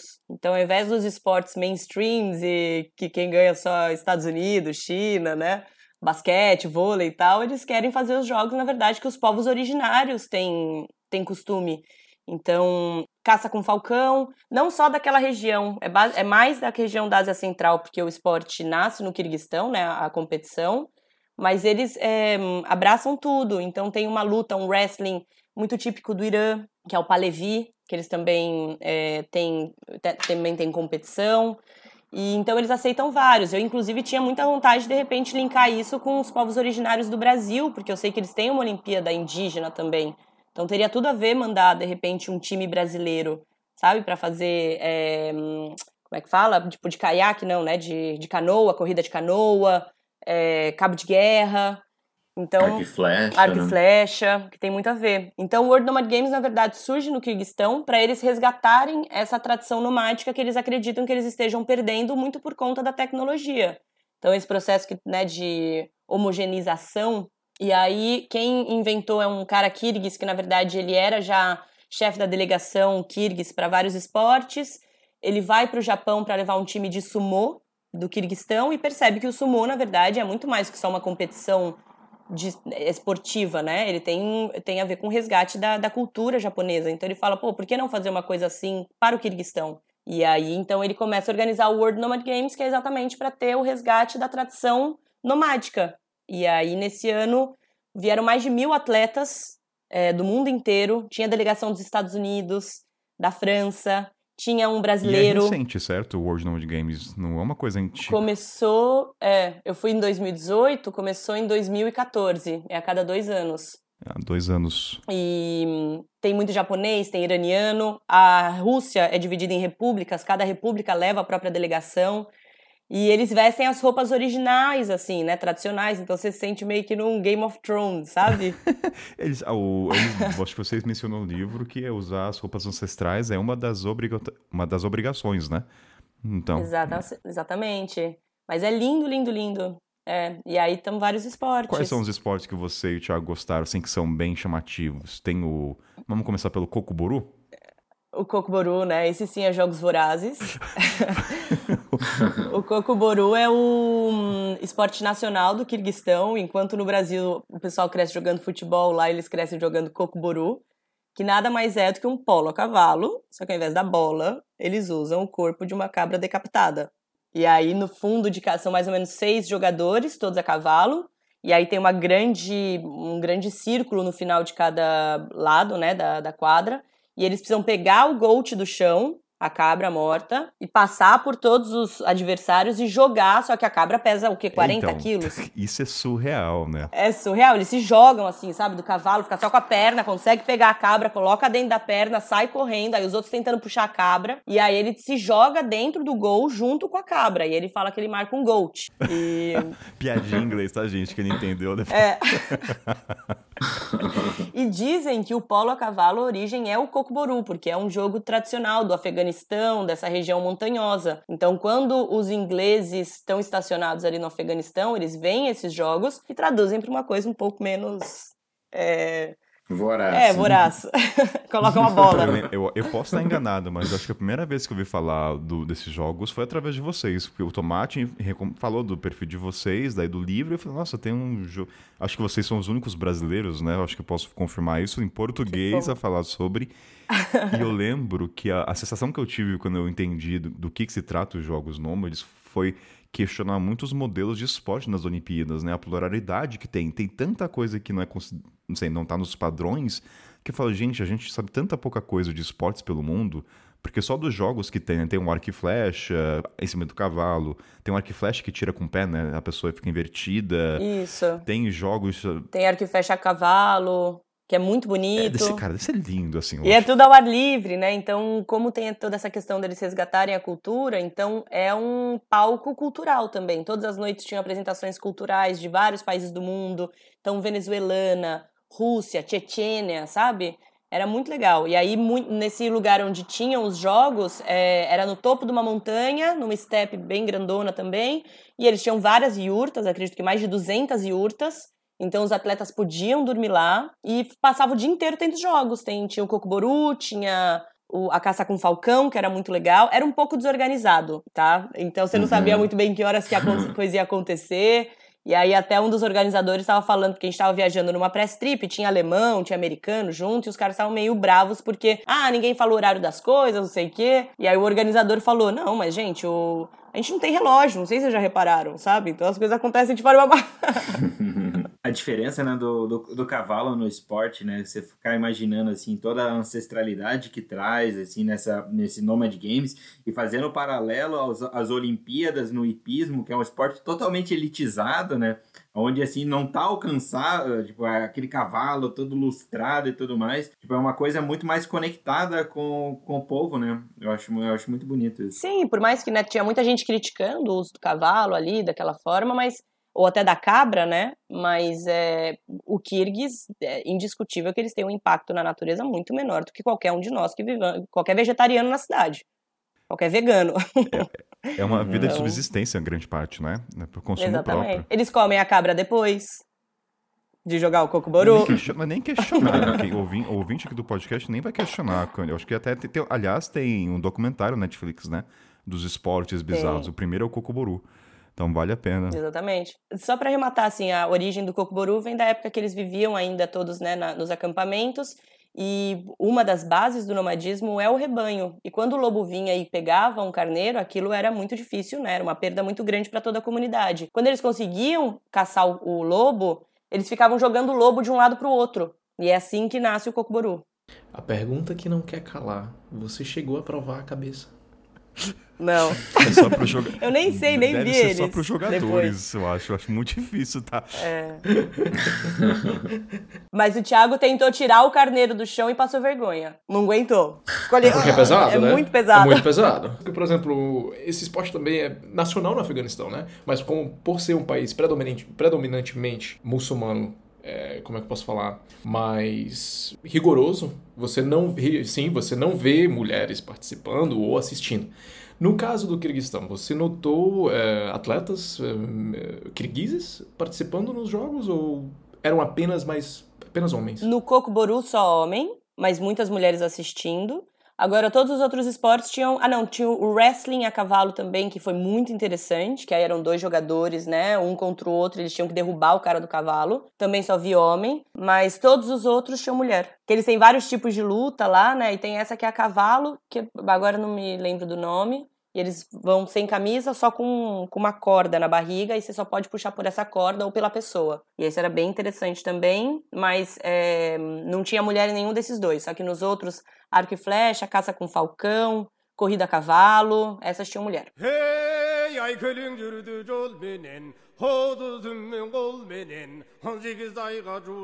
então, galera, até agora a gente tá falando do que a gente curtiu pra caramba no Kirguistão, né? Do que é lindo, do que é maravilhoso, que a gente sabe, né? Comparado à Suíça, lagos lindos, montanhas maravilhosas, uma cultura muito única. Mas e aí, o que, que vocês não curtiram? Caleb trazendo polêmica nesse podcast aqui. Durante a sua viagem. Notou alguma. A polêmica, né?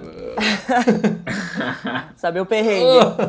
então, a comida é boa só que você ficar muito tempo, eu, eu fiquei imaginando que eu comecei a virar aquela gordura que eu comia, assim. tipo, eu tava me transformando naquela camada de gordura de pós. É uma comida muito pesada. Pra você, pra gente que não tá acostumado, assim, depois de três semanas lá, eu tava querendo alguma coisa um pouco mais acessível, assim. Eu penso que também, ó, o deslocar... O transporte ali não é dos, dos melhores também, é uma coisa muito lenta, as estradas ali ah, nas marchas rúticas da vida, ou mesmo de carona, assim, demorava muito para percorrer poucos quilômetros e em alguns lugares também não tem muita infraestrutura, assim, por exemplo, eu fiquei numa cidade que era, na verdade, num vilarejo, um pouco, acho que era 50 quilômetros para baixo de Osh, que foi a cidade que eu comentei que é a segunda maior do, do país. E, e ninguém do vilarejo, nenhuma casa do vilarejo, por exemplo, tem é, ducha, não tem chuveiro em casa. Então, eu fiquei 10 dias, na verdade, lá. eu falei, no, no, segundo dia, depois que a gente fez uma trilha, no primeiro eu não quis falar nada, né? Mas eu queria um banho. Eu falei, no segundo, a gente fez a trilha. Ele falou, ah, então, onde que fica o chuveiro? Eu falei, não, a gente não tem em casa, nenhuma casa tem. Eu falei, como é que vocês fazem para tomar banho, né? Não, a gente tem uma sauna comunitária, que todo mundo da vila vai, separado homem e mulher. E é isso, a gente toma, sei lá, duas, três vezes por semana, a gente vai lá tomar banho. E daí assim, bom, banheiro vai ser aquele buraco no, no, no quintal e tudo mais. E daí foi, bom, vamos lá pra sauna, né, cara? Todo mundo lá tomando seu chá, fazendo negócio, cara, mas é, é, a tomando gente... chá a na gente, sauna? Tomando chá na sauna, tem uma salinha lá específica que a gente vai tomar um chá, todo mundo lá com a sua sunga lá, não sei o quê. Cara, é aquele negócio. É, se a pessoa espera luxo, não vai ser a Suíça lá. Mas se for esperar a beleza natural, daí você vê a Suíça. É, o Kirguistão não é um desses destinos que é para qualquer, pra qualquer pessoa, né? Com certeza. Tem que ser quem topa esse tipo de, de infraestrutura. Porque o Gui, acho que tudo que ele falou perfeito, adicionaria ainda a questão da língua, para mim. Foi muito difícil por Hum, não verdade. falar. O Caleb ainda tem a vantagem de falar russo. Ele até ajudou a gente no Uzbequistão, deu uma traduzida ali, que a gente queria comprar um negócio, que eu lembro. Mas no geral era muito difícil no Kirguistão, sabe? A gente conseguir é, informação. E a gente tava ainda nessa questão de estar entrevistando gente, de querer saber algumas coisas. Foi difícil, tem que ter muita vontade. É, não pega internet, então não dá pra ficar usando o Google Tradutor também no meio da montanha. Mas a comida, com certeza, foi o lugar mais difícil pra mim, porque chega uma hora que tá pesado. E essa carne, né, muito gordurosa, tudo, não saber o que a gente estava pedindo também muitas vezes. E a infraestrutura. Dormir muito no carro também, né, porque chega nos vilarejozinhos que não tem nem onde dormir nem nada, e dormir ali no banco de trás. Mas com certeza é, não é um destino para qualquer um. Responderam a sua pergunta, Caleb? Tá feliz agora? É, eu, não, tô feliz. Eu adicionaria até, como a gente até mencionou, né? É, esse lance do planejamento, né? Você não, não tem como você ir ali planejando, ó, esse dia, isso aqui vou fazer, tudo bem bonitinho. Você tem que ser bem flexível, eu acho, quando você é, resolve aí se aventurar na central em si. Mas eu acho que a questão você tem que ser ainda mais flexível com o seu, com o seu tempo, pela falta de infraestrutura, né?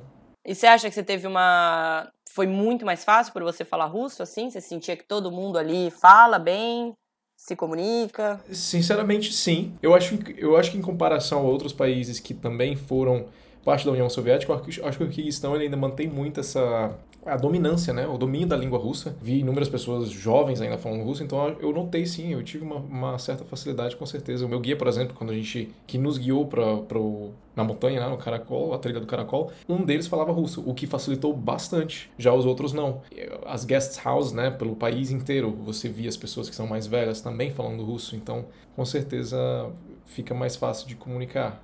E eu consigo imaginar o quanto é complicado viajar pela central se você, né, como eles não falam inglês, No é Mimiquês. complicado realmente se deslocar. O- Deixa eu somar, tirando essa parte das dificuldades, eu acho que isso já é empírico para essas regiões, né? Mas, por outro lado, você também ganha essa autenticidade. Eu acho que a gente já fala bastante no programa, né? Eu, cara, ainda gosto de países com pouca estrutura para o turismo, porque parte da premissa ainda que a relação ela é mais humana, né? Eu acho que isso, é- isso é uma consequência do turismo, isso vai acontecer. Então, por um lado, você tem esse preço a se pagar pelos desafios, mas por outro lado, você ganha essa relação mais humanizada com os locais. E aí, somado a isso, algumas curiosidades que eu quero trazer aqui, uma conversa mais. é, Aliás, antes que eu adentre, eu esqueci de um ponto até pra Fê, da questão dos jogos nômades. Dos Falcões, a gente tava falando, a gente pulou, desculpa aí, ouvinte. A gente tava falando alguns jogos, mas. Dos Falcões, tava falando. Vamos voltar aqui pros jogos nômades, cara, vou puxar aqui de novo. Mas dentre os jogos, a gente falou do Cocoburu, que é o corpo do, do gado, do cab- cabrito, né? Ah, é sempre do goat, do goat. Cabra, cabra, o é, goat. goat. E os falcões, como é que se dá o- os falcões? Como é que ele está relacionado também com a vida nômade, né? Como é que ele é presente na vida cotidiana e como é que ele é. Assim, nos jogos ele é diferente da vida cotidiana de quem tem falcão para caçar comida ou é a mesma coisa? O que muda é o alvo. O falcão é o olho, né, do nômade. Então, aquela história de ser muito montanhoso, você não vê horizonte. Se você está buscando algum lugar, uma fonte de água, fonte de alimento, qualquer coisa para parar a sua iurta, você jogava o teu falcão ali, o falcão de alguma forma assinalava que tem água ali. Você sabe como ele sinalava? É. Você sabe como era o sinal do falcão? Tem um. Tô brincando. Foi bem. Por, por essa. Foi bem demais. Esse é água. Esse Foi sei. Tô bem. brincando. Que isso?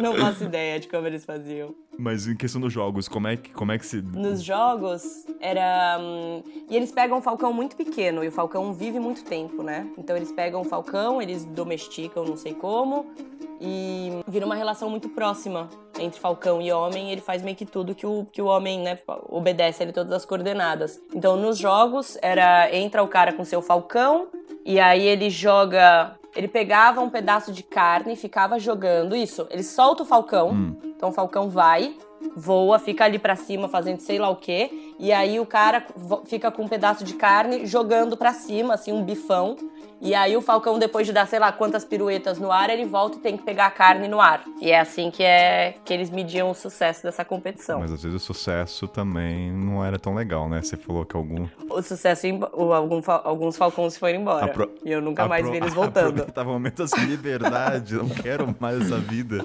Exatamente. Mas tinha muita gente, principalmente do Oriente Médio. Então, vestidos com aquelas batas, né, brancas, assim, toda a vestimenta ali do, do Oriente Médio, com seus falcões também, porque eu acho que é muito típico. Você diria que depois do Kukuburu, o falcão é o segundo maior atrativo dos jogos? Hum, não, acho que o, os eventos culturais são. Porque você vê realmente eles vivendo ali nas iurtas, as mulheres com as roupas típicas, tem muita dança, muita música. É, o caça com falcão foi muito interessante. Eu achei muito interessante o arco e flecha, tanto a cavalo quanto de pé, porque o, o caça com falcão demora um pouco, sabe, para acontecer. Então não. E é muito rápido. O falcão foge por um tempo, ele fica lá sobrevoando, fazendo sabe-se lá o quê, e aí ele volta para dar esse rasante na carne. Hum, entendi. O momento da ação é muito curto, mas legal é ver os bastidores, né? O falcão, a vestimenta. É, exatamente.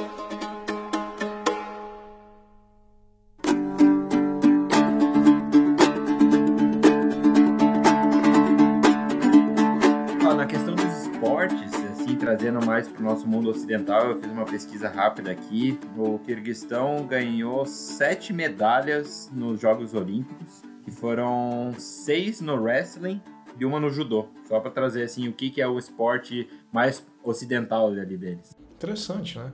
A luta, eles vencendo na luta aí, né?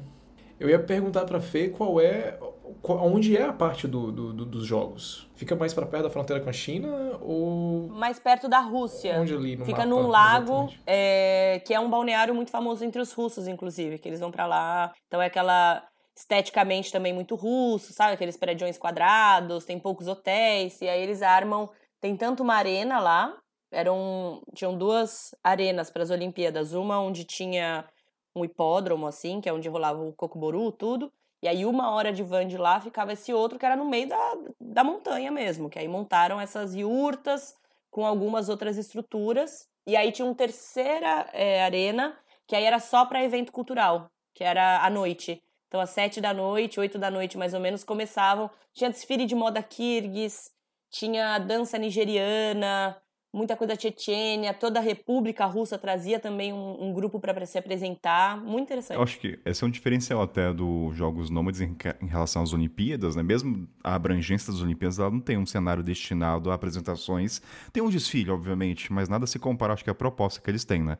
Da vestimenta, de mostrar. Aliás, da vestimenta, que, como é que é esse desfile? Eles mostram o que eles vestem, explicam o porquê ou é só visualmente falando? Não, era, era inclusive moda moderna, era contemporânea. Então eles queriam mostrar o Kirguistão hoje em dia. Sabe? Ah. Então era essa mistura realmente da, do antigo com o atual. E eu peguei uma menina ali que era meio que uma, uma, era uma Kirguis que levava a gente nos jogos, tudo. Como ela falava inglês, eu saía perguntando tudo e ela me explicou muita coisa, porque senão você perde. Então foi ela que explicou que as mulheres do Kirguistão, se você der um Google, você provavelmente vai ver algumas imagens delas com uma, um turbante branco, né? Bem alto na cabeça. Ela que explicou que aquilo eram lenços que a mulher usa para às vezes até limpar as coisas, limpar uma criança, alguma coisa, ela vai tirando aqui da cabeça esse lenço. E quanto mais velha você é, mais lenço você tem. Então são alguns pequenos, né, é, sinais assim, algumas pequenas características da cultura que você acaba dando uma boiada se não tiver alguém ali para te explicar. São poucos países assim de pesquisa que a gente vai fazendo o programa que vê um turbante numa mulher daquele formato, né? Ele distou, uhum. não é um turbante que a gente imagina islâmico. Ele tem um. É tipo um egípcio, só que em outro formato, né? Ele tem um. um, form... um... É ah, esqueci agora, mas. O que eu acho interessante também é que o... eu fiz uma entrevista com o organizador dos jogos, né? E ele fala: é... as pessoas não devem vir aqui achar que isso é um jogo só para nós nômades da Ásia Central. Vocês também são nômades. Você foi fazer seu estudo fora de casa, provavelmente, entendeu? Você não mora mais na casa dos seus pais, você tá aqui agora. E aí ele faz um comentário, né, do a história da humanidade começa com o movimento do, do homem saindo da África, se espalhando pelo mundo. O próprio planeta Terra está sempre em movimento. A essência do ser humano é nômade. É assim que a gente é, assim que a gente vai morrer. A gente só se perdeu no meio do caminho. Mas a, a nossa essência realmente é nômade. Então esse é um jogo para todos nós. É, eu acho que a tendência, sei lá, daqui a 100 anos, a abrangência desses, desses jogos vão abranger o mundo inteiro, né? Desde tribos maçais, como o próprio Tomate falou, tem os jogos indígenas no Brasil, e assim que ficar viável. A logística não é fácil, né? Mas eu acho que dado momento acho que povos, né, nômades do mundo inteiro. Imagine, cara, mais de tribos de indígenas brasileiros, maçais na África. Deve ser sensacional isso, imaginar esse cenário. Ia ser lindo. Seria lindo, né? Mas trazendo assim que não há um reconhecimento dos povos originários no Brasil, né? Ou não há interesse, né? Pensando, trazendo uma coisa já meio política meio? aqui, cara. O, o, ide, o ideal, o ideal seria é muito lindo, cara, mas é, é, é difícil pensar no, no cenário que a gente tá aí. Precisa de apoio político, né? Porque alguém tem que bancar essa ida do time para lá, né? Hospedagem de todo mundo, ficar, toda a organização. Mas é um jogo que tem tudo para crescer, assim. No Brasil, realmente, como você falou, não tinha ninguém é, que eu tenha visto, tava só eu e o Thiago cobrindo. Mas você tinha lá Daily Mail, The New York Times, é, Time Magazine, entendeu? Então tinham muitos veículos do mundo inteiro. Então tem muito potencial, porque é muito interessante. E a Turquia, que é o maior patrocinador dos jogos, eles vão receber esse ano o World Number Game. Então a ideia era para ter sido em 2020, né? Por conta da pandemia foi é, postergado.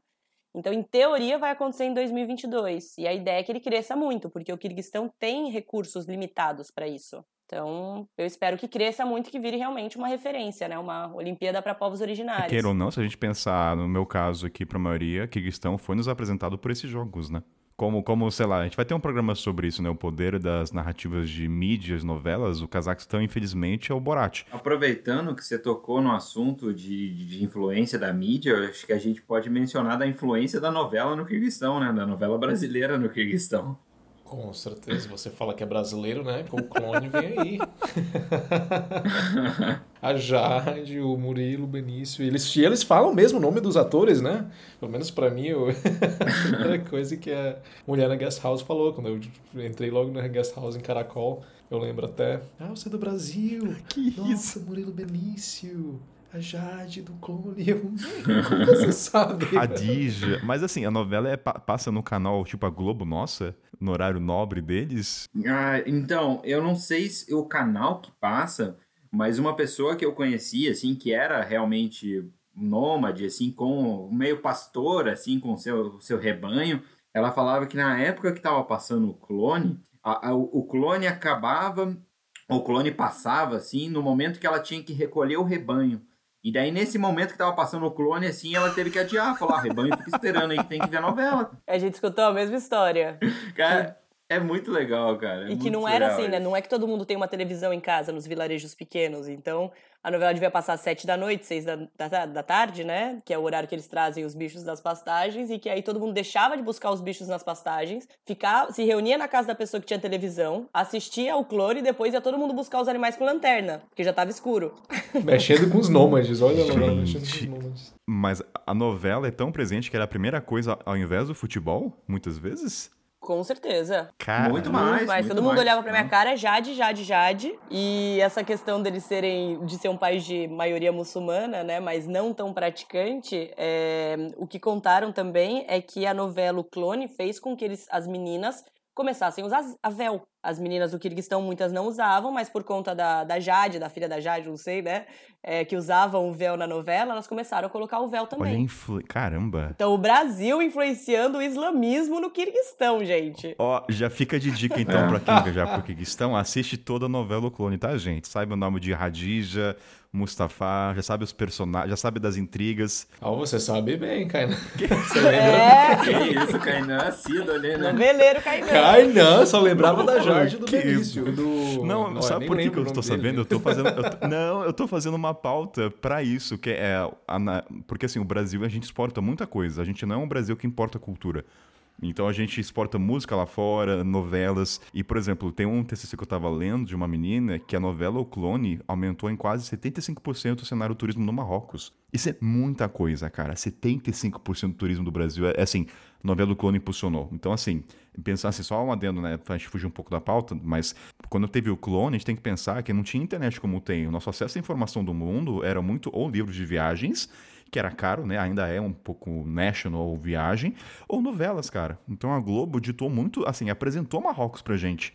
Assim, pouca. Então, assim, a importância da novela, no sentido de apresentar a percepção do mundo, ela é muito forte. O Caminho das Índias fez a mesma coisa, não sei a porcentagem de pessoas que foram pra Índia, mas, cara, Sim, então assim, a novela Globo chega até o Kirguistão. E a novela, é, e não só a, a importância, né, da gente estar tá exportando isso para no Brasil, né, de ter aumentado na Turquia tudo, mas pelo que eu entendi, a novela brasileira era o único programa estrangeiro que tinha permissão para passar na União Soviética. Então eram é, todos os países ali eles conhecem muito bem as novelas brasileiras. A escravizauro eu sei. É, devia ser uma coisa tão apolítica, é, né? A escravizauro foi muito forte também. Isso é, é que eles chamam de soft power, né? Que é assim, como a gente, não através da guerra, Acontece muito, por exemplo, da cultura coreana no Brasil hoje em dia. Mas, assim, como a novela, assim, acaba mostrando o Brasil e... Dos dois lados, né? Dá para falar muita coisa sobre isso. Então, assim, só para voltando pra Kirguistão, você imagina se de repente a Globo começa a fazer uma novela sobre uma família nômade no Kirguistão. Cara, a Globo, assim, queira, goste ou não, ela tem um poder de influência de narrativa, da percepção do mundo absurda. Entende? Quantas pessoas não começariam a ir pra Kirguistão, agências, né? Enfim, então, novelas aí. Era, mas, gente, só Uhum. o clone? Não tinha. é, Rainha, Rainha da Sucata? Escravizaura. Tinha- Ouvia muito. Tinha aquela do... Mas eu não lembro o nome, acho que é Mulheres de Areia. Que me falaram do Tonho da Lua, uma coisa assim. Realmente não é uma coisa que você espera, né? Eu lembro, cara, que na, na Etiópia tava passando uma novela brasileira nos canais principais. É surreal, gente. Eu já ouvi Terra Nostra também. Mas assim, a cara. novela, ela ajudou, ela abriu portas no Kirguistão, pra- assim, a relação é boa. Ah, Brasil, novela, gostam, tem uma boa relação. Sim, adoram. Muito, muito. É isso, Jade, Jade, Jade, o clone, Love It, Brasil, uhul. Muito mais que futebol. Ah, É, eu acho. é tipo o futebol em outros lugares e a novela ali no, no, no Kirguistão ali mesmo. O que, que eu vou aprender desse programa, gente? Quando o Kainan for por Kirguistão, ah, qual é o seu nome? Murilo Benício. Ah, o sua esposa, Jade. Nossa! Ó, ó, dica aí de luxo, hein, gente? Já começa a mudar o seu nome. E, ó, já fala... Ai, gente, esse programa fala de tudo. Mas outra coisa aqui na pauta que eu tava vendo pra gente trazer, no programa que a gente gravou sobre os Zãos, a gente mencionou a, a cultura, né, do rapto das mulheres do casamento. A gente falou muito por cima. A gente até, mas eu queria agora me aprofundar um pouco. Quanto vocês sabem, se ouviram relatos, né? Porque assim, a palavra sequestro no Brasil tem uma conotação muito diferente de lá. Vamos começar por aí, né, gente? Não pegue o padrão que a gente tem de sequestro no Brasil e no Kirguistão. Mas vocês, como é que chegaram até essa cultura pra vocês? Uma menina falou, foi na pesquisa de vocês? Ah, pra mim, eu tinha. quando eu fui fazer a trilha pra Caracol, o meu guia, né? Ele bem jovem, ele brincava muito com a minha amiga alemã, dizendo que ela poderia ser raptada, né? E a gente até então achava que era apenas uma brincadeira. Tipo assim, o que, que é isso, cara? Como assim, raptada? Raptada? A gente tá numa trilha, raptada. Mas ele explicou pra gente, né, que essa é a cultura local. E mas até então a gente imaginava, né, que seria realmente a sério, de que a família não sabia, a família da moça não sabia de nada. Mas ele chegou a falar que hoje em dia no Kirguistão, a família da moça geralmente sabe. Eles combinam de antemão com a família da, da, da noiva, mas ela não sabe. Eles sim sabem. Agora, se isso é em todo o país, eu não sei falar. É, então, o que eu fiquei sabendo também, bom, quando veio a informação, eu tava lá no Kirguistão, foi até uma amiga minha que contou que da sala dela, mais de. Ela é casaque, mas estudou no, no Kirguistão por muito tempo. Da sala dela, mais de 14 meninas tinham sido raptadas. E eu fiquei chocado quando ela me falou isso. Eu, eu, tipo, eu não sabia como reagir e ela tava falando de uma forma muito natural. Eu falei, como é que você consegue manter uma, uma plenitude ali, um sorriso no, no, no rosto me contando isso. Ela falou, não, eram famílias assim que já estavam acertadas, já estavam não acertados, já, já se conheciam. Então acabou sendo assim um, um ritual, uma coisa assim meio encenada, como se fosse tipo uma prisão de festa junina ali, sei lá, alguma coisa. Adorei. Uma analogia muito escrota que eu fiz. Que eu fiz. Mas é. Eu não sei se isso se repete. Depois eu fiz certas pesquisas. Isso é, foi um caso, assim, até tem órgãos da ONU, assim, da, acho que da ONU para mulheres, assim, que é uma coisa de reprimenda mulheres que não querem casar com esses homens e acabam sendo forçadas. Então, é um caso, sim, é uma coisa, assim, que ocorre, mas eu não sei a dimensão É, eu dela. entendi, inclusive, que era proibido hoje em dia, né? Que por lei você já não podia fazer isso. A primeira vez que eu vi foi no World Nomad Games. É, eles tinham, como eu falei, algumas apresentações que ficam rolando também lá. E uma delas era, eles soltavam, é, saía um homem e uma mulher, cada um no seu cavalo, correndo. E aí o cara tinha que tentar pegar ela e botar no cavalo dele. E se ele não conseguisse, quando chegava no final da linha, ela volta meio que batendo nele. E era uma mulher incrível, assim, ela tava com uma roupa azul, um vestidão, sabe? Era bem. Foi bem bonito, assim, pelo menos essa parte. E aí explicaram pra gente que vinha dessa tradição de roubar a mulher. E aí, pelo que eu perguntei, eles falaram que já era proibido e que hoje em dia era uma coisa mais ritualística, como os meninos falaram, né? De talvez já ser acertado entre as pessoas tal. Hey.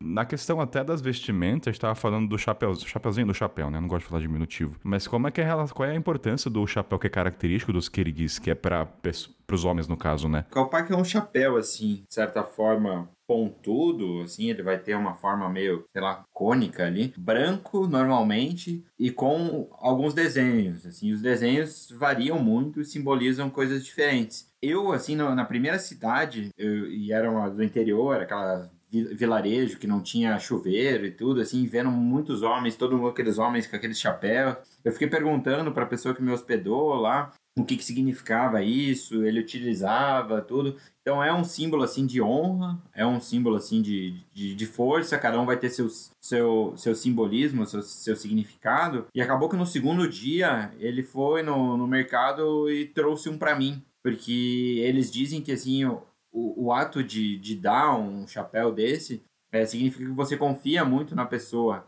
E ele me deu o símbolo da vida nômade. Não sei se é por causa que eu tava viajando ali de carona, tudo assim. Eu achei muito simbólico. Eu continuei usando aquele chapéu na, minhas via... na minha carona pelo Kirguistão. Então eu tava na beira da estrada usando aquele chapéu. Então a galera devia achar uma coisa muito bizarra, né? Porque um, um, um estrangeiro usando aquele chapéu, assim. Não, mas foi um, símbolo, um simbolismo muito legal. E aquilo atraiu muita gente. Eu já paravam, já apontavam pro chapéu. Então parecia assim que eles sentiam que eu estava conectado com eles, mesmo que eu não conseguisse me comunicar direito. Eu achei muito, muito legal isso. Que lindo. Com certeza deve ter facilitado bastante tuas caronas, né? Com certeza, com certeza. Você chegou a, a comprar ou ganhar alguma coisa desse chapéu, não? É, eu comprei um, na verdade, só que não foi o Calpac. Eu não encontrei, assim, nas últimas... Eu deixei pra última hora, né, cara? Por Uhum. isso. Mas era pra ter comprado antes. Mas quando você vai com mochilão, você pensa assim, não, ninguém... Eu tenho que comprar mesmo nos últimos dias. Eu acabei comprando um menor, que ele, ele é redondo. Talvez ele, ele seja de uma outra etnia. Mas ele é azul e com símbolos, né? É, é muito bem bordado, é feito de lã. Uhum, E mas é muito lindo, é muito lindo o trabalho que eles fazem à mão. uhum. Você chegou a comprar, Fê? Todos algum... usam, né? Isso é muito legal. É, então é, é muito característico, assim. Eu não comprei, mas o Thiago ganhou um. A gente dormiu na casa de uma família que nos convidou um dia. E aí, no dia, a família que cozinhou a carne às 6 horas da manhã. E aí, logo depois da carne, eles nos presentearam, o Thiago com um chapéu e eu com um colete muito bonito também, muito bem bordado, verde, assim, com pele de carneiro, com vários daqueles padrões também. E o Thiago usou muito na viagem e, como o Gui falou, também abria muitas portas, né? Eles, eles achavam muito bacana, achavam uma homenagem, não sei. Eu imagino que esse chapeuzinho ele é mais simbólico, né? Porque na prática não protege do sol, né? Pelas fotos.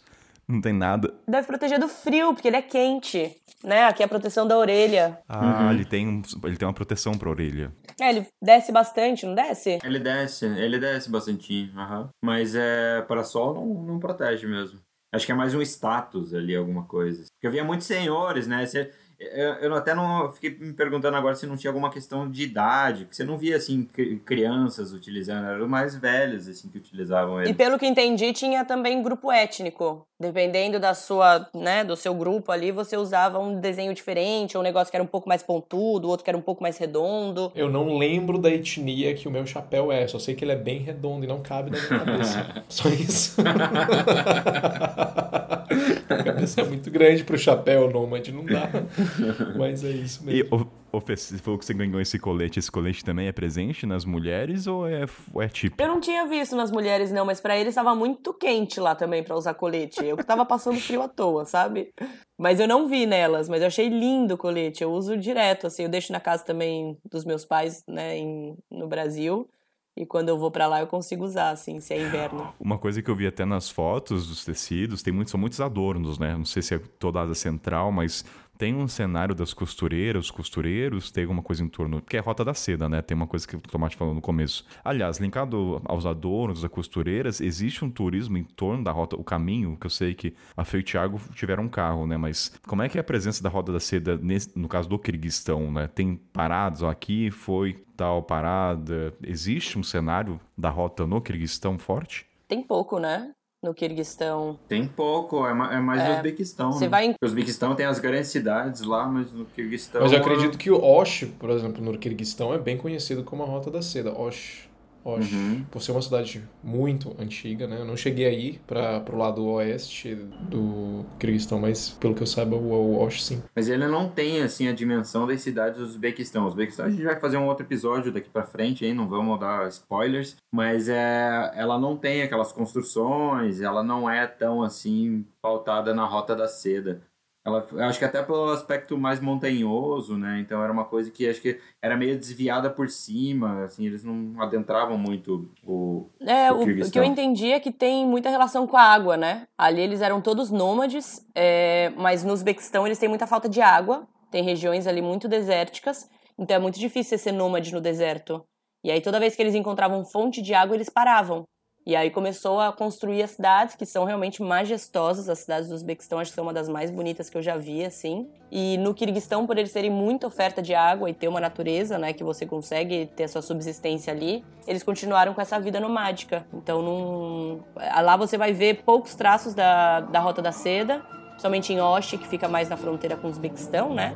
E vai ver uns caravansarais, que é como eles chamavam as moradias para esses grupos nomádicos. Então são umas, uns caravansarais assim bem abandonados, todos feitos de pedra, no meio do nada, e eram lugares onde eles paravam. Os caravansarais já do Uzbequistão acabaram se transformando nas cidades incríveis que você vê. O aspecto da água, a abundância da água no Kirguistão, assim, é- vira até uma facilidade quando você vai fazer as trilhas. Você não precisa levar um monte de água, né? O pessoal até falava assim, a água que você vai pegar na- nos riachos vai ser muito melhor do que a água que você vai ter na cidade ali. Então Cara, é você bem vai lembrado. encher toda hora. É, é muito bom isso. A água fresquinha, assim. Nossa, é muito gostoso. E inclusive no, Kirgui- no World Nomad Games, é, ao invés de passarem a tocha olímpica, eles passam um recipiente com água pro próximo pra guardar, sabe? A o passe das coisas. Então, como o próximo edição ia ser hum, sediada pela Turquia, tava lá um representante da Turquia e aí o representante do, do Kirguistão. Primeiro eles mostram um vídeo de um cara indo buscar água na geleira mais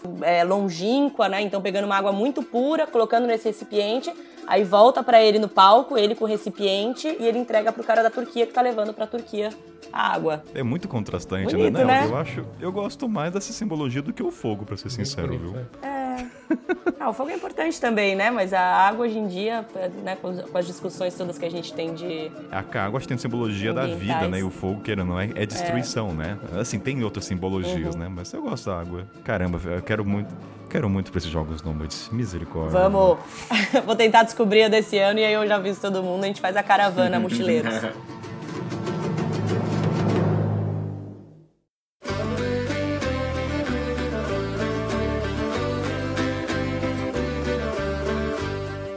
Seguinte, gente, falamos então dos jogos nômades, da questão da comida, vestimenta. Agora acho que o mais importante de tudo, né, para nós mochileiros, a gente gosta muito da natureza, né? O turismo em torno disso, do trekking, das montanhas, das reservas.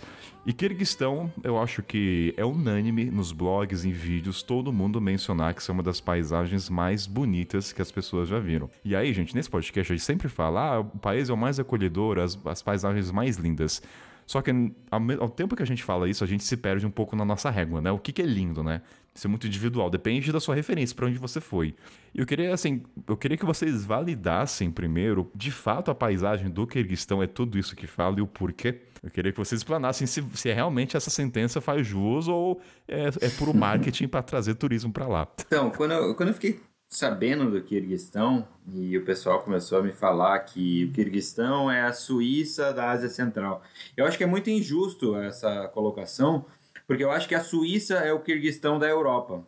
Eu, eu acho que o, o Kirguistão é muito mais bonito que a Suíça, pelo pouco de Suíça que eu, que eu conheci. É, mas assim, por no Brasil não ter muitas montanhas, assim, é muito encantador para mim vir montanha com neve, a, a cor das águas, aquelas águas cristalinas, assim, é uma coisa assim, é muito bonita. Tipo, é um cenário assim para quem tá acostumado com o Brasil e não viajou a outros lugares. Você até encontra coisas parecidas assim no Peru, ali até assim nos Andes, assim, você consegue até encontrar um cenário assim mas eu acho que é, ali é, é, mais inexplorado, é mais assim vivo. Então eu fiquei muito encantado com o Kirguistão e eu sempre faço, eu posso dizer que tento ser um embaixador do Kirguistão ali para convencer pessoas a, a conhecerem essa beleza. E vocês aí, como é que o Kirguistão tocou o coraçãozinho? Eu concordo, eu concordo. Eu, eu, nunca tive, eu nunca fui acostumado com montanhas, né? E para mim foi a minha primeira paixão, assim. Eu ali descobri a minha obsessão por montanhas, que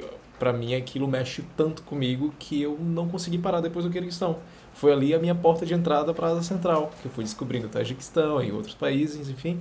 É, e o Quirguistão é muito especial. Sim. Enfim, como o Tomate falou, né? Suíça é ali o Quirguistão da Europa. E eu, e eu concordo, eu concordo. É uma beleza surreal Uhum. Lagos de águas. Eu chorei. Eu chorei quando eu vi o, o caracol. Alacol, né? Tomate. Uh, o, uh, não o caracol. A trilha que eu fiz, né? Do, do Alacol, o Alacol, o Lago Alacol. Eu chorei porque eu, eu, eu sentei ali uhum. e refleti. Parece bem. sendo dramático de novo, mas. Nossa, aquela água eu nunca tinha visto cor na vida, né? Aquela água turquesa, é, azul turquesa e a, a, a, neve misturada também, né? Porque eu fui na temporada de outono. Então você vê toda aquela, aquela mistura de cores de folhas das árvores e a forma das árvores em si, né? Uma floresta aberta ali, né? Aquela mistura de montanhas, lagos, florestas, é lindíssimo. Você que viaja, você nem precisa ir tão longe. Por exemplo, eu fiz a, a, a trilha do Alacul, mas você mesmo indo para uma vila, né? Você viajando mesmo através do país em si, pegando uma marshrutka, você já pode aproveitar desse cenário maravilhoso. Eu fui, por exemplo, para Koshkor, que é uma vila perto do lago uh, Songkul, que é mais central, né? Ali no, no mapa do Kirguistão. Você para naquela vila, que é muito pequena, você escolhe qualquer guest house você vai no quintal da sua guest house, da sua pousada, e esse é o cenário que você tem de montanhas enormes, cobertas de neve, assim como uma, plan uma planície surreal. Então você ali já para e para você ali já aquilo ali para mim já era bastante, entendeu? Assim, para mim já já era magnífico. E a montanha, né, tem esse efeito de realmente transformar muito a paisagem, então nada é igual. A lembrança que eu tenho é de a gente fez a viagem de carro e a cada vez que virava uma, uma nova curva, eu pedia pra parar o carro, sabe? Ficava ali admirando, assim, porque era muito bonito, era muito diferente de tudo. É uma natureza muito presente, muito viva, muito pulsante. Te dá uhum. uma sensação de liberdade. Eu lembro de me sentir muito livre lá. É, me conecto com o nomadismo também, sabe? Depois de toda essa experiência com World Nomad Games e com do, do que o, o, criador dos jogos falou, né? De todos sermos nômades, foi lá que eu olhei e falei, eu sou nômade. E de, e de ter a certeza também de que eu tava na área que eu, que eu, que eu tinha escolhido, que eu tava muito feliz com aquilo, né? De poder trabalhar com uma coisa que me permitisse estar naquele lugar. Então foi muito. Foi uma viagem muito marcante nesse sentido, assim. Eu acho que a natureza do Kirguistão tem uma coisa diferente pra gente que gosta de uhum. movimento, pra gente que gosta, né, do nomadismo. Você se sente muito pertencente, muitas coisinhas começam a fazer sentido. Acho incrível também, quando você pega a marshruta que viaja pelo país, você vê o como o povo, o povo enfim, se Kirguiz está tão acostumado com a montanha, que eles não olham para isso, né? Você, eles percebem muito facilmente quem é o estrangeiro ali. Aquele que tá colado assim na, na, na, na, janela do carro, assim, tipo assim, implorando praticamente pro motorista parar a marshrutka inteira para você, tipo, contemplar aquelas montanhas, entendeu? Sim, e tem. Eles também são muito. É, essa coisa de, de, normalizar, né? De certa forma, eu lembro uma vez que eu tava dando carona também pra um cara entrando no Kirguistão. E tava chovendo, tinha acabado de chover e abriu um arco-íris imenso, assim, mas ainda tava chovendo. E a gente parou o carro naquele cenário, debaixo da chuva, para os dois assim. E o cara que pegou a carona com a gente não parava de rir. Sabe? Eu falei, que esses dois loucos estão aqui. Outra coisa que eu acho que é muito legal do Kirguistão também, mas aí vai de gosto, é o fato de não ter ninguém lá. É um lugar muito, né, isolado, né, é, intocado, assim. Então você poder absorver tudo isso no seu tempo, sozinho, para mim é uma coisa que adiciona ainda, sabe? Um toque mais especial. Eu tava lendo que o Kirguistão é o que tem menos um dos população por metro quadrado, né? Por quilômetro, é assim, um dos poucos. Então, realmente, você é falou. Bem, é bem baixo, né? Eu lembro de uma, da primeira, do primeiro contato que eu tive com a natureza, lá depois de sair de Osh, da cidade, que foi um, um lago que se chama Sarichelek. É, eu acho que é, é, muito, era muito bonito o negócio. Eu cheguei lá num domingo e eu consegui pegar uma carona numa van com uma família tentaram me embebedar, acho que até conseguiram, mas enfim, é, a gente tocando sanfona, assim, uma coisa, cara, foi muito legal. Chegamos lá no domingo, passamos o dia junto, e daí eles foram embora e não ficou ninguém. Eu, tipo, eu fiquei no lago três dias sozinho, assim, tipo, não tinha uma alma. Eu fiquei três dias porque eu queria pegar uma carona para tentar voltar, né? Tipo, a ideia era ficar uma noite só, mas não vinha ninguém, não vinha ninguém. Eu falei, não, vou ter que ir embora a pé, né? Eu tive que fazer uns 20, quase 30 quilômetros a pé até chegar numa, numa estradinha para conseguir tocar.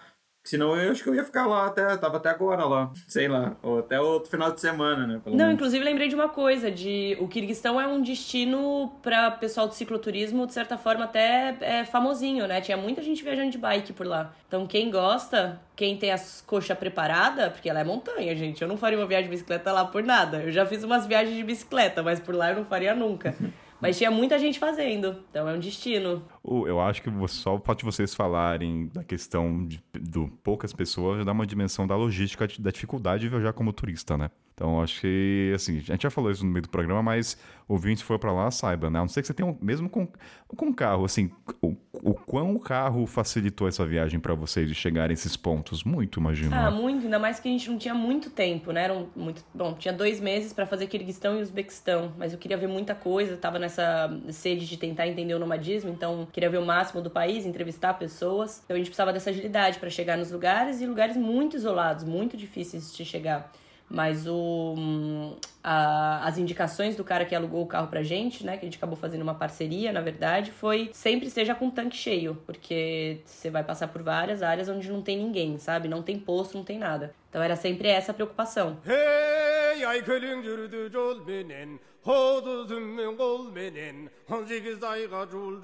Seguinte, Fê, no meio do programa a gente estava até falando sobre essa questão do, no, na jornada de vocês pelo Kirguistão, o que entende-se ser nômade, né? E isso, vocês tiveram algumas respostas durante os Jogos Nômades.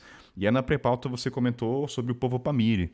Aí eu trouxe essa para você, quem, quem são esses povos, né? Como é que eles se conectam com essa vivência nômade e como foi chegar até lá, o caminhar das pedras? É, o povo Pamiri é muito curioso, porque eles são, na verdade, hoje em dia eles dizem ser um dos únicos povos que são totalmente nômades, né?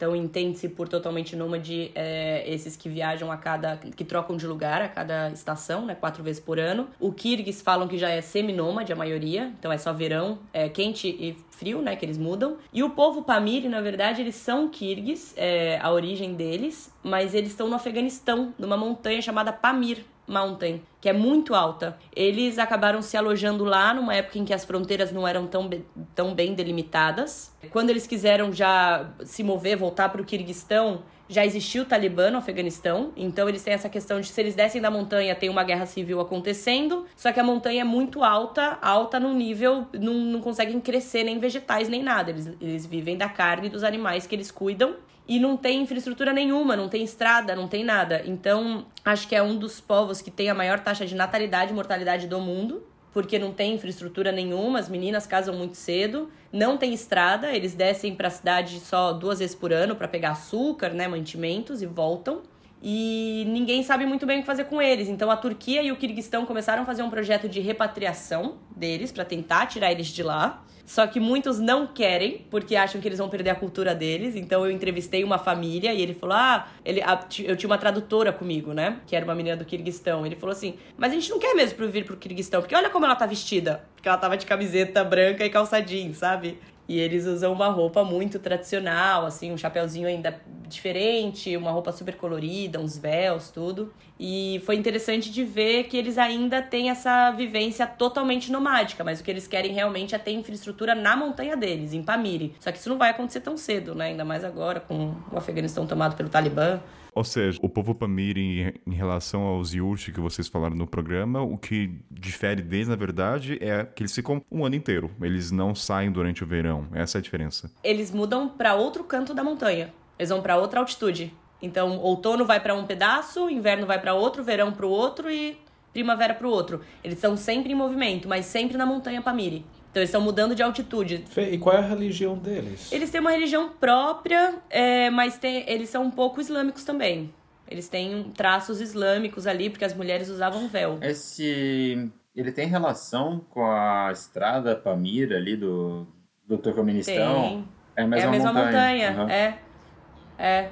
E é super difícil chegar lá. Eu posso estar falando besteira, mas eu acho que era- eles estão a mais de 4 mil metros. acho que, altitude. se eu não me engano, tem montanhas de 6 mil, né? Também ao redor ali. Tudo. É. Tem um terreno muito acidentado, né? Então, e não tem escola, não tem nada, mas eles querem continuar lá porque eles não se reconhecem como afegãos, apesar deles terem já o passaporte afegão. Eles não se reconhecem mais com o Kirguistão atual, apesar deles serem do Kirguistão. Eles não querem descer pro Afeganistão por conta do Talibã, só que eles não têm estrutura nenhuma pra ficar na montanha deles. E aí tem esse projeto agora do Kirguistão e da Turquia de repatriá-los. Tem algumas que estão aceitando, só que aí tem algumas complicações porque o Tadiquistão não quer dar passagem pra eles e eles precisam passar pelo Tadiquistão. E aí eu entrevistei essa família que foi a primeira a ser repatriada no Kirguistão. Tá, a essência desse programa, né, pro ouvinte que tá ouvindo pela primeira vez o país Kirguistão, ele- é realmente a narrativa em torno do nomadismo, né? Sim, junto com a Mongólia, acho que é o país que tem a maior tradição nomádica. E aí, quem quiser, na verdade, visitar os Pamir, dá ir fazer um trekking ali na, na montanha Pamir. Eu vi, acho que teve umas duas pessoas só que eu vi que já fizeram, mas que é dificílimo. E é no Afeganistão, né? Então não sei também pra entrar como que pode, como que tá hoje em dia. Caleb talvez saiba. É, foi considerado uma das regiões mais seguras, na verdade, antes da retomada do Talibã, né, do Afeganistão, para se, pra se aventurar aí, mas é, tem até uma cidade da fronteira com o Tajiquistão para o Afeganistão que, seria bem, que é bem fácil de conseguir um visto para che chegar até lá. Só que é muito caro, uma vez que você atravessa a fronteira para o Afeganistão, é muito caro, porque, como você falou, né, é muito difícil acesso. E para chegar lá, é, é- não é qualquer carro que chega até lá. Então você precisa alugar um carro muito especializado para te levar até lá. E eles geralmente cobram muito caro, por- porque eles veem que você é turista. E é, eles, eles é, cobram muito, muito caro, um absurdo mesmo. E você tem que pagar em dólar. E você tem que precisar muito tempo para chegar lá, porque, enfim, muito flexível. Você tem a, a logística não é fácil. Mas é, ficou se tornou bem complicado e mais perigoso para eles, né? Depois da retomada do Talibã. Realmente eles não querem descer.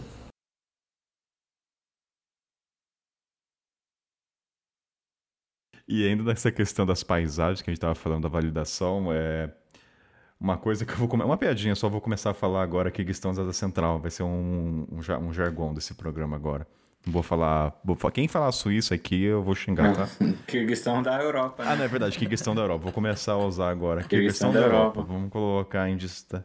Não, nada de Suíça. Adorei. Porque eu acho que tava até falando em off nos bastidores isso, né? Por que, que o pessoal fala tanto da paisagem do Kirguistão? Eu acho que são dois fatores somados. Primeiro, de fato, as paisagens são colossais nas montanhas em altas altitudes. Eu acho que o segundo, que eu acho que é o mais relevante, que faz ter essa grandiosidade, é porque a gente pouco sabe dessas regiões, né?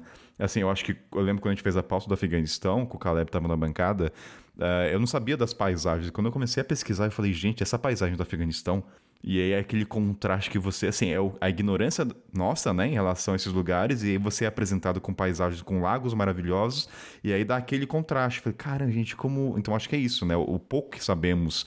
E aí quando você vê Kirguistão e vê, mas gente, mas isso aqui tá na Central. Toda a Ásia Central, né? É muito interessante, porque tem aí, tem um lado tem esses países, né? Os estão, que tem essas montanhas lindas, mas por outro lado, o Uzbequistão já não tem montanha, mas tem as cidades que são remetem muito àquelas cidades históricas do Irã. Aí varia, né? Você tem o Turcomenistão também, que já é outro cenário, é só deserto, né? Assim, maioria do território. Então, assim, é muito contrastante a oscilação geográfica da Ásia Central, né?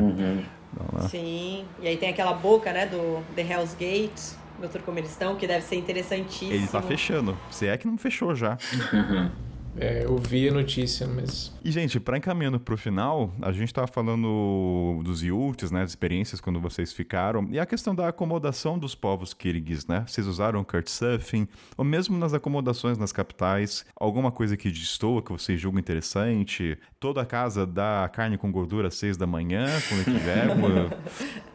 eu não dormi tanto em casa de pessoas, foi até uma, uma pequena decepção, assim, dos países. A gente tava falando deles serem muito hospitaleiros. Eu achei eles muito simpáticos, não sei se tão hospitaleiros quanto outras regiões como a Geórgia ou o Irã, por exemplo, né? Que você esbarra com a pessoa na rua, ela te convida para dormir na casa. No Kirguistão eu não tive tanta essa experiência, apesar de eu ficar. Tava na ansiedade para dormir na casa de uma pessoa, porque eu acho que esse é, é o momento que você entende melhor a cultura, né? Dentro da casa, nessas relações familiares. E num dos últimos dias estava cruzando é, de um ponto até o outro, me dava no mapa que era 50 quilômetros. Então já era 4 da tarde, eu falei, bom, por pior que seja essa estrada, em duas horas eu chego do outro lado, né? Aí começamos a fazer o caminho, só que era precipício. Começamos a subir aquela montanha, aquela aflição. Aí também quer parar o tempo inteiro porque uhum. a paisagem é linda. É... Chegamos num pico com neve, escuro já, aí brota uma lua cheia maravilhosa ali do céu. E nesse meio do caminho era, era um misto de medo, ansiedade, alegria, achando que ia morrer também. E aí viu uma família pedindo caro, com carro quebrado na estrada, que é muito comum. Aí paramos, fizemos um gestinho lá, né, com ele. E o cara falou: Ah, leva minha família pra próxima cidade. A gente falou, beleza. Aí veio a mulher com três filhos atrás e a gente andando lá, ela também a gente achando a gente maluco, porque a gente parava no meio do, da noite para tirar foto com tripé, sabe? Só que eu me senti mais segura de estar aquela mulher ali, porque ela tava muito calma com as criancinhas dela. Eu falei, bom, acho que tá, estamos no lugar normal. Aí chegamos na cidade, deixamos ela no prédio dela e eu achei que ela fosse convidar a gente para dormir na casa dela, porque tava muito frio também. E ela não chamou, aí rolou uma decepção. A gente falou, ah, tá bom, vai. Aí a gente foi lá, parou num posto, né? A gente sempre para em posto para dormir assim. E falamos pro, pra dona do posto, falamos, posso parar o carro aqui? Amanhã de manhã a gente sai, né? A gente vai dormir. Ela falou, pode. E aí ela entrou e era uma das poucas pessoas que falava inglês. Aí deu cinco minutos, ela voltou, a gente já tava ajeitando o travesseirinho ali tudo. Deu cinco minutos, ela voltou e falou: Na verdade, eu gostaria que vocês dormissem na minha casa. Isso era 10 da noite já. Vocês querem? Aí eu na hora, quero. Aí eu disse, caramba, Fernanda, é, nem vai fazer um, um cu docezinho ali, né? Não precisa. Não, quero muito dormir na casa de um Kirguis. Aí... Vai que na cultura fala, não, então então tá bom, tchau. Agora. É, né? Aí ficam os dois lá, mó tristão. Aí a gente foi pra casa dela, e aí ela nos convidou, 11 da noite ela fez um banquete pra gente. Era um prédio muito soviético, meio acabado do lado de fora, mas dentro era uma casa muito bem arrumadinha, assim é, lustre de cristal, sabe? Ela fez um, um, mega banquete pra gente. Aí arrumou uma caminha pra gente ali na, na sala, contou um pouco da vida na, na época da União Soviética, que eles falaram que eles preferiam, que hoje em dia a vida tava muito mais difícil para eles. E aí no dia seguinte nos acordou com, com, esse, com essa carne, né? De, com essa capa de gordura de sopinha. Mas isso é uma coisa assim, da questão até da União Soviética, eu imagino que quem gosta mais dessa época são as gerações que viveram, né? No sentido de. É, eu acho que tem uma disparidade da nova geração e que, por outro lado, você tem a perda da identidade né? Mas, e, mas por outro lado, a geração nova, assim, vamos trabalhar, mas só que a gente consegue resgatar nosso idioma, né? Então, é aquela coisa do velho, né? Nostálgico, né? Na minha época era tudo melhor, né? Então... É, existe uma complexidade também, né? Porque naquela época eles tiveram durante um tempo um avanço econômico mesmo, então uma qualidade de vida melhor. Só que por outro lado, o que a União Soviética fazia, eles separavam os países em departamentos. Então o Kirguistão ia ser a produção de carne para eles. O Uzbequistão ia ser produção de algodão. Então eles meio setorizavam tudo. Quando a União Soviética cai, esses países não têm indústria, a não ser esse. Então eles entraram numa recessão enorme, né? Óbvio que a situação agora tá pior do que antes. Então existem, acho que, todas essas complexidades, né?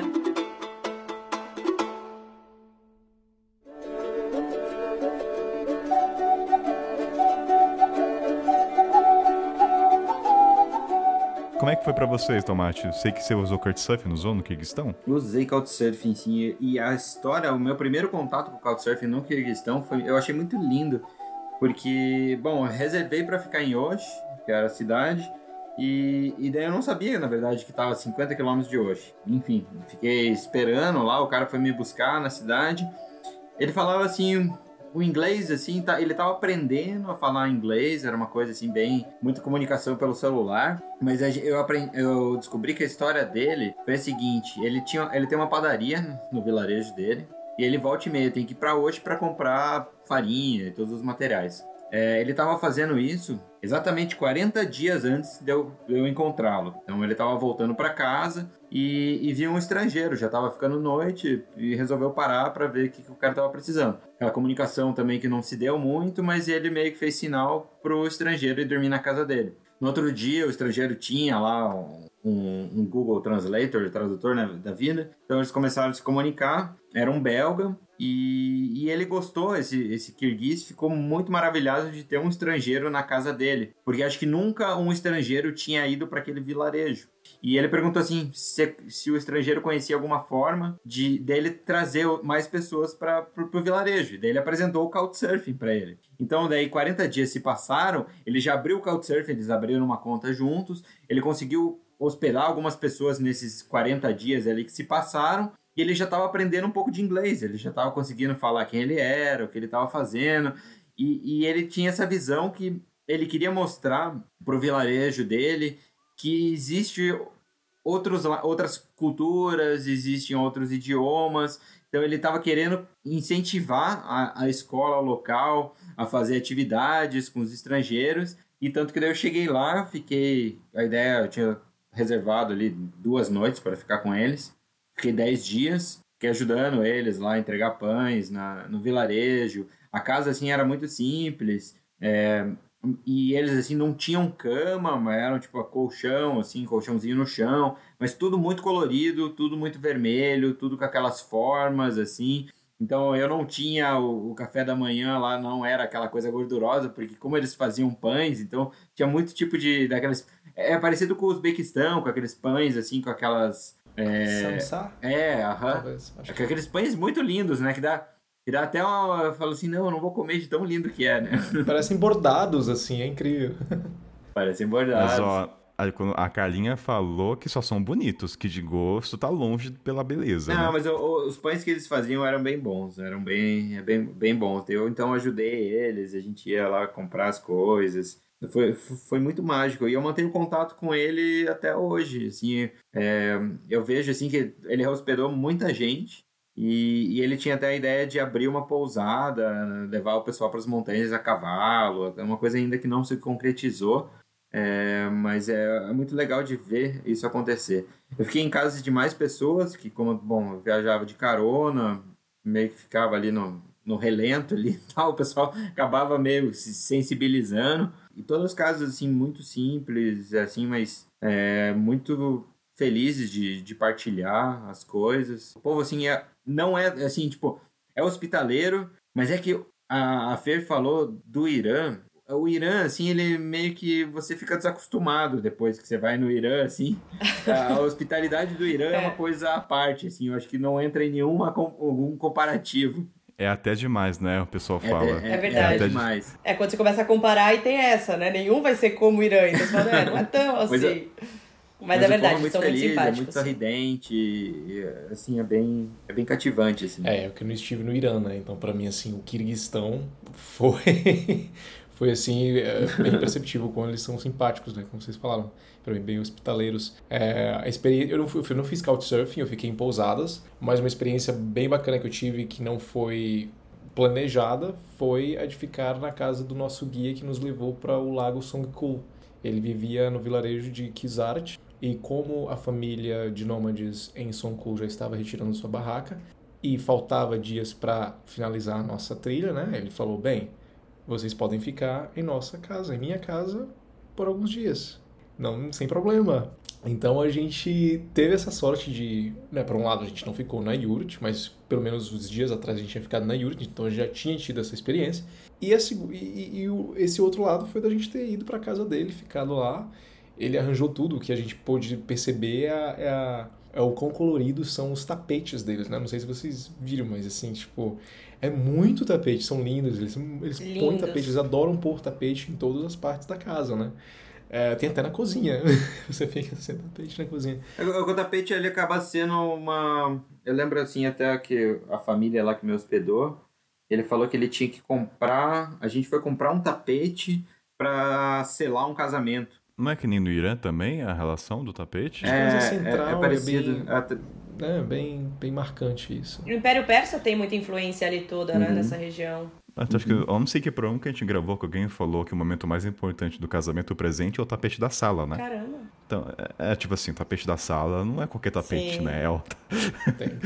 Ou tapete. E, e- e é uma vez, né? É uma, pelo que eu entendi, é uma única compra, né? É o momento da vida, é o seu tapete da sala. Assim, só vai ser limpado, sei lá, então. Mas desculpa ter cortado, mas só lembrei disso agora que a gente falou em algum programa, não lembro qual.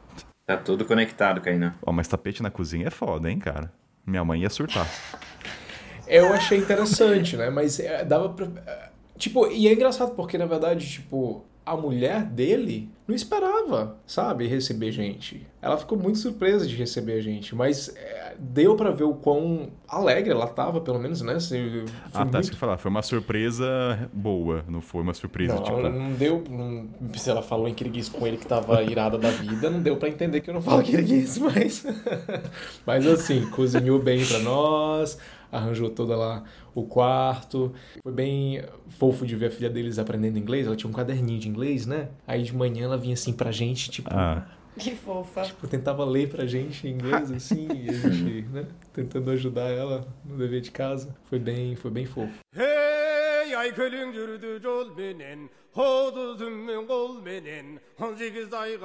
yürüp. eu acho que pra gente indo pro final, linkado com essa questão da acomodação, principalmente acho que nos iurtes, nas montanhas, eu quero trazer a questão do som ambiente, né? Da música, se ele é presente nesses espaços, né? Se, sei lá, no povo Kirg tem um radinho tocando um instrumento local, ou é o silêncio que paira nas regiões. O cenário musical ele é presente nas ruas, ou vocês foram em festividades? Alguma conexão com esse cenário? Eu não lembro muito de ter, de ter música assim o tempo inteiro, né? No interior é muito silencioso, né? Sempre um som da natureza, assim. E nas cidades também não é uma coisa que me chamou atenção. A música eu entrei mais em contato no durante World Nomad Games mesmo, né? Porque nas yurtas eles estavam tocando alguns instrumentos típicos. É, nas apresentações culturais tinha até rock, banda de rock, banda de tudo. Mas não foi uma coisa que me chamou muito atenção. Não sei como foi pra vocês. Pra mim, Bishkek, por exemplo, o que eu mais escutava era rádio russa. Se você entrava em transporte público, por exemplo, você escutava rádio russa, é, ou mesmo em hostel. é, mas o que eu vi mais assim de tradicional foi na. Enfim, voltando ainda aquela yurt que eles estavam retirando no Somcool. Ainda aconteceu de eu ver ali o pessoal tocando. É, eu esqueci o nome do instru- instrumento, eu não sei o nome, não sei se o Tomás É, acho que é com, comus, comus, alguma coisa. É interessante porque ele é bem similar ao mesmo instrumento que eu vi no Afeganistão. Eu acho que só troca o nome, mas eu acho que deve ser o mesmo instrumento. Eu não lembro, mas é muito. Não, é lindo de vê-los cantando, tocando ali. Eu fiz um vídeo. Porque na pesquisa, eu tava vendo, nas pesquisas em inglês, os blogs relatavam que no Kirguistão, no Kirguistão tem a música da montanha. Porque durante a União Soviética, né, eles foram proibidos, né, de expressar a sua cultura, pelo que eu estava lendo aqui. Então, nas montanhas é onde eles tinham esse livre-arbítrio para poder expressar. Então, ficou conhecido Montanha da Música, que é um instrumento de cordas, de tre... não vou lembrar o nome depois aqui, mas de três ou quatro. Então, por isso que é bem conhecido como, assim, música da montanha. Eram tocados geralmente lá, É que, é que, novamente é por causa da estação, né? Então, como a gente pegou a estação já fria, a É. gente já não, não teve contato com isso, né? Uma coisa que de música que, que eu convivi por causa das caronas e ali o pessoal ouvia e era muito engraçado porque ele tinha muito cover, mas em kirguiz ou russo. E daí, tipo, era cover de Madonna, tipo, uma Madonna com uma voz kirguisa, assim, era, uma- era muito engraçado, assim, era muito peculiar, que, tipo, eu comecei a ouvir e falei, não, eu conheço a música, né, mas tá meio estranha, mas é realmente, tinha muita, muito cover. E eles tocam bastante aquele instrumento também que a gente vê na Mongólia, principalmente, né? Que parece uma gaita que eles ficam batendo um negocinho, faz. Aquilo é muito bonito. E eles tocam isso quando eles estão fazendo a. recitando manás. É lindo, aí fica um tocando esse negócio e o outro falando sem parar, 5 mil palavras lá. O que, que é Manás? É o negócio. O Gui, qual que era o nome? Aquele que você falou? épico, é, é o épico de Manás, que são mais de 500 Ah. mil, mil versos, aham, que é a história do guerreiro que expulsou os chineses, que expulsou, é tipo, é um herói mesmo local, assim. Então, Como versículos. isso, daí tem os... Tro... É. É como se fossem os versículos. Daí, então tem os trovadores que ficam recitando isso, tudo. Então é bem. E esse é bem instrumento faz parte do, da- do fundo pra poder fazer. Ah, entendi. É. E eles, até onde eu sei, esse manás não é nem escrito, ele só é oral. Uhum. Então ele vai passando de tradição para tradição. Até então só homem podia recitar, mas agora começaram algumas mulheres. Eu conheci uma mulher que recitava o Manás. E é muito bonito, aquilo é muito sonoro também. É quase uma med- meditação, sabe? Vou colocar como vírgula sonora o esse da boca, que eu não lembro o nome agora.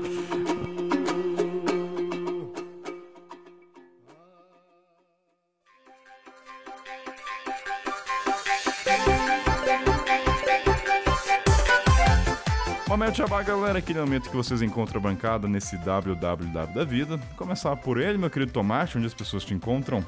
E qual é a pergunta do dia, Tomate? Cara, hoje não sei, a pergunta do dia é assim, quando os ouvintes vão pro Kirguistão, né, cara? Ou se o Kirguistão cativou o pessoal, se nossa conversa cativou o pessoal a, a buscar mais sobre o Kirguistão. Bom, eu tô no velho Campo de Gelo, arroba Campo de Gelo, também no www.campodegelo.com, onde eu tenho colocado contos, crônicas, nem sempre relacionados com viagem, mas sempre um pouco com um aspecto mais literário, um aspecto mais pulsante, é onde eu vou colocar minhas perguntas também. E é isso aí. Sempre bom participar. Vou deixar lembrando todos os links na descrição, tá, gente? Caleb, meu querido, qual é as suas redes sociais? Bem, pessoal, eu uso apenas o Instagram, tento usar apenas o Instagram como rede social no momento e compartilho lá sobre, enfim, minha vida na China, né? São sete anos na China, mas também sobre viagens fora da China. E para você que quer me acompanhar, é Avilovski, ou Caleb Ávila mesmo. Se você consegue por Avilovski, que é com Y no final. Enfim, complicado, Eu, mas... eu vou dizer que o Então, o tamo aí. perfil do Caleb é um dos caras que eu mais gosto de acompanhar, gente. Porque não tem texto, é só foto. Eu adoro. É minimalista extremo, entendeu? Obrigado. Eu não tenho muito paciência. Eu sou minimalista, eu não tenho muita paciência pra isso, pra te falar a verdade. Não, mas eu invejo pessoas que têm uma paciência pra É. escrever. Eu gostaria muito desse dom, mas não tenho o dom disso. Enfim. Fê, onde as pessoas encontram vocês nessas redes sociais da vida? Eu- então, no meu, o nome do meu projeto também é que nem Avilovski. é Monday Feelings. É Monday Feelings, né? Monday de segunda-feira. Então, sentimentos de segunda-feira em inglês. Encontra no Instagram, no blog. Eu já tenho o problema oposto, eu gosto de escrever bastante. É, eu sou adepta daquela frase, não sei quem falou, desculpe a longa carta, não tive tempo de fazer uma menor. Então eu, eu falo, vou escrever só uma linhazinha, no final tô lá com um textão gigante. Mas, e é isso, espero encontrar quem, quem os ouvintes aqui, né, por lá. O Instagram, apesar de, de todos os problemas, ainda é uma rede de conexão muito bacana. Foi através delas, dela que eu conheci todos vocês aqui. Foram boas conexões da vida. Então eu espero nos conectarmos por lá também. Fer, me conta quais são os sentimentos de segunda-feira. O sentimento de segunda-feira, hoje em dia é muito positivo. é isso, né? A ideia é exatamente essa, assim, num lugar de privilégio, óbvio, mas falando que se você não está feliz às segundas-feiras, você deveria mudar alguma coisa na sua vida. Porque a segunda-feira tem que ser tão boa quanto qualquer outro dia da semana. Eu não consigo pensar em sentimento de segunda-feira e não atrelar a Garfield. Desculpa, essa é a minha referência. A Garfield. essa é a minha referência, Tomate. Ai, ó, mas então os links todo mundo vai estar lá também do livro da Fê e do Thiago do, do, do- dos Nômades. Então, Boa. Fê, Caleb, Tomate, obrigado pela participação e a gente se vê numa próxima. Obrigada a vocês, gente. Obrigado. Foi um prazer. galera.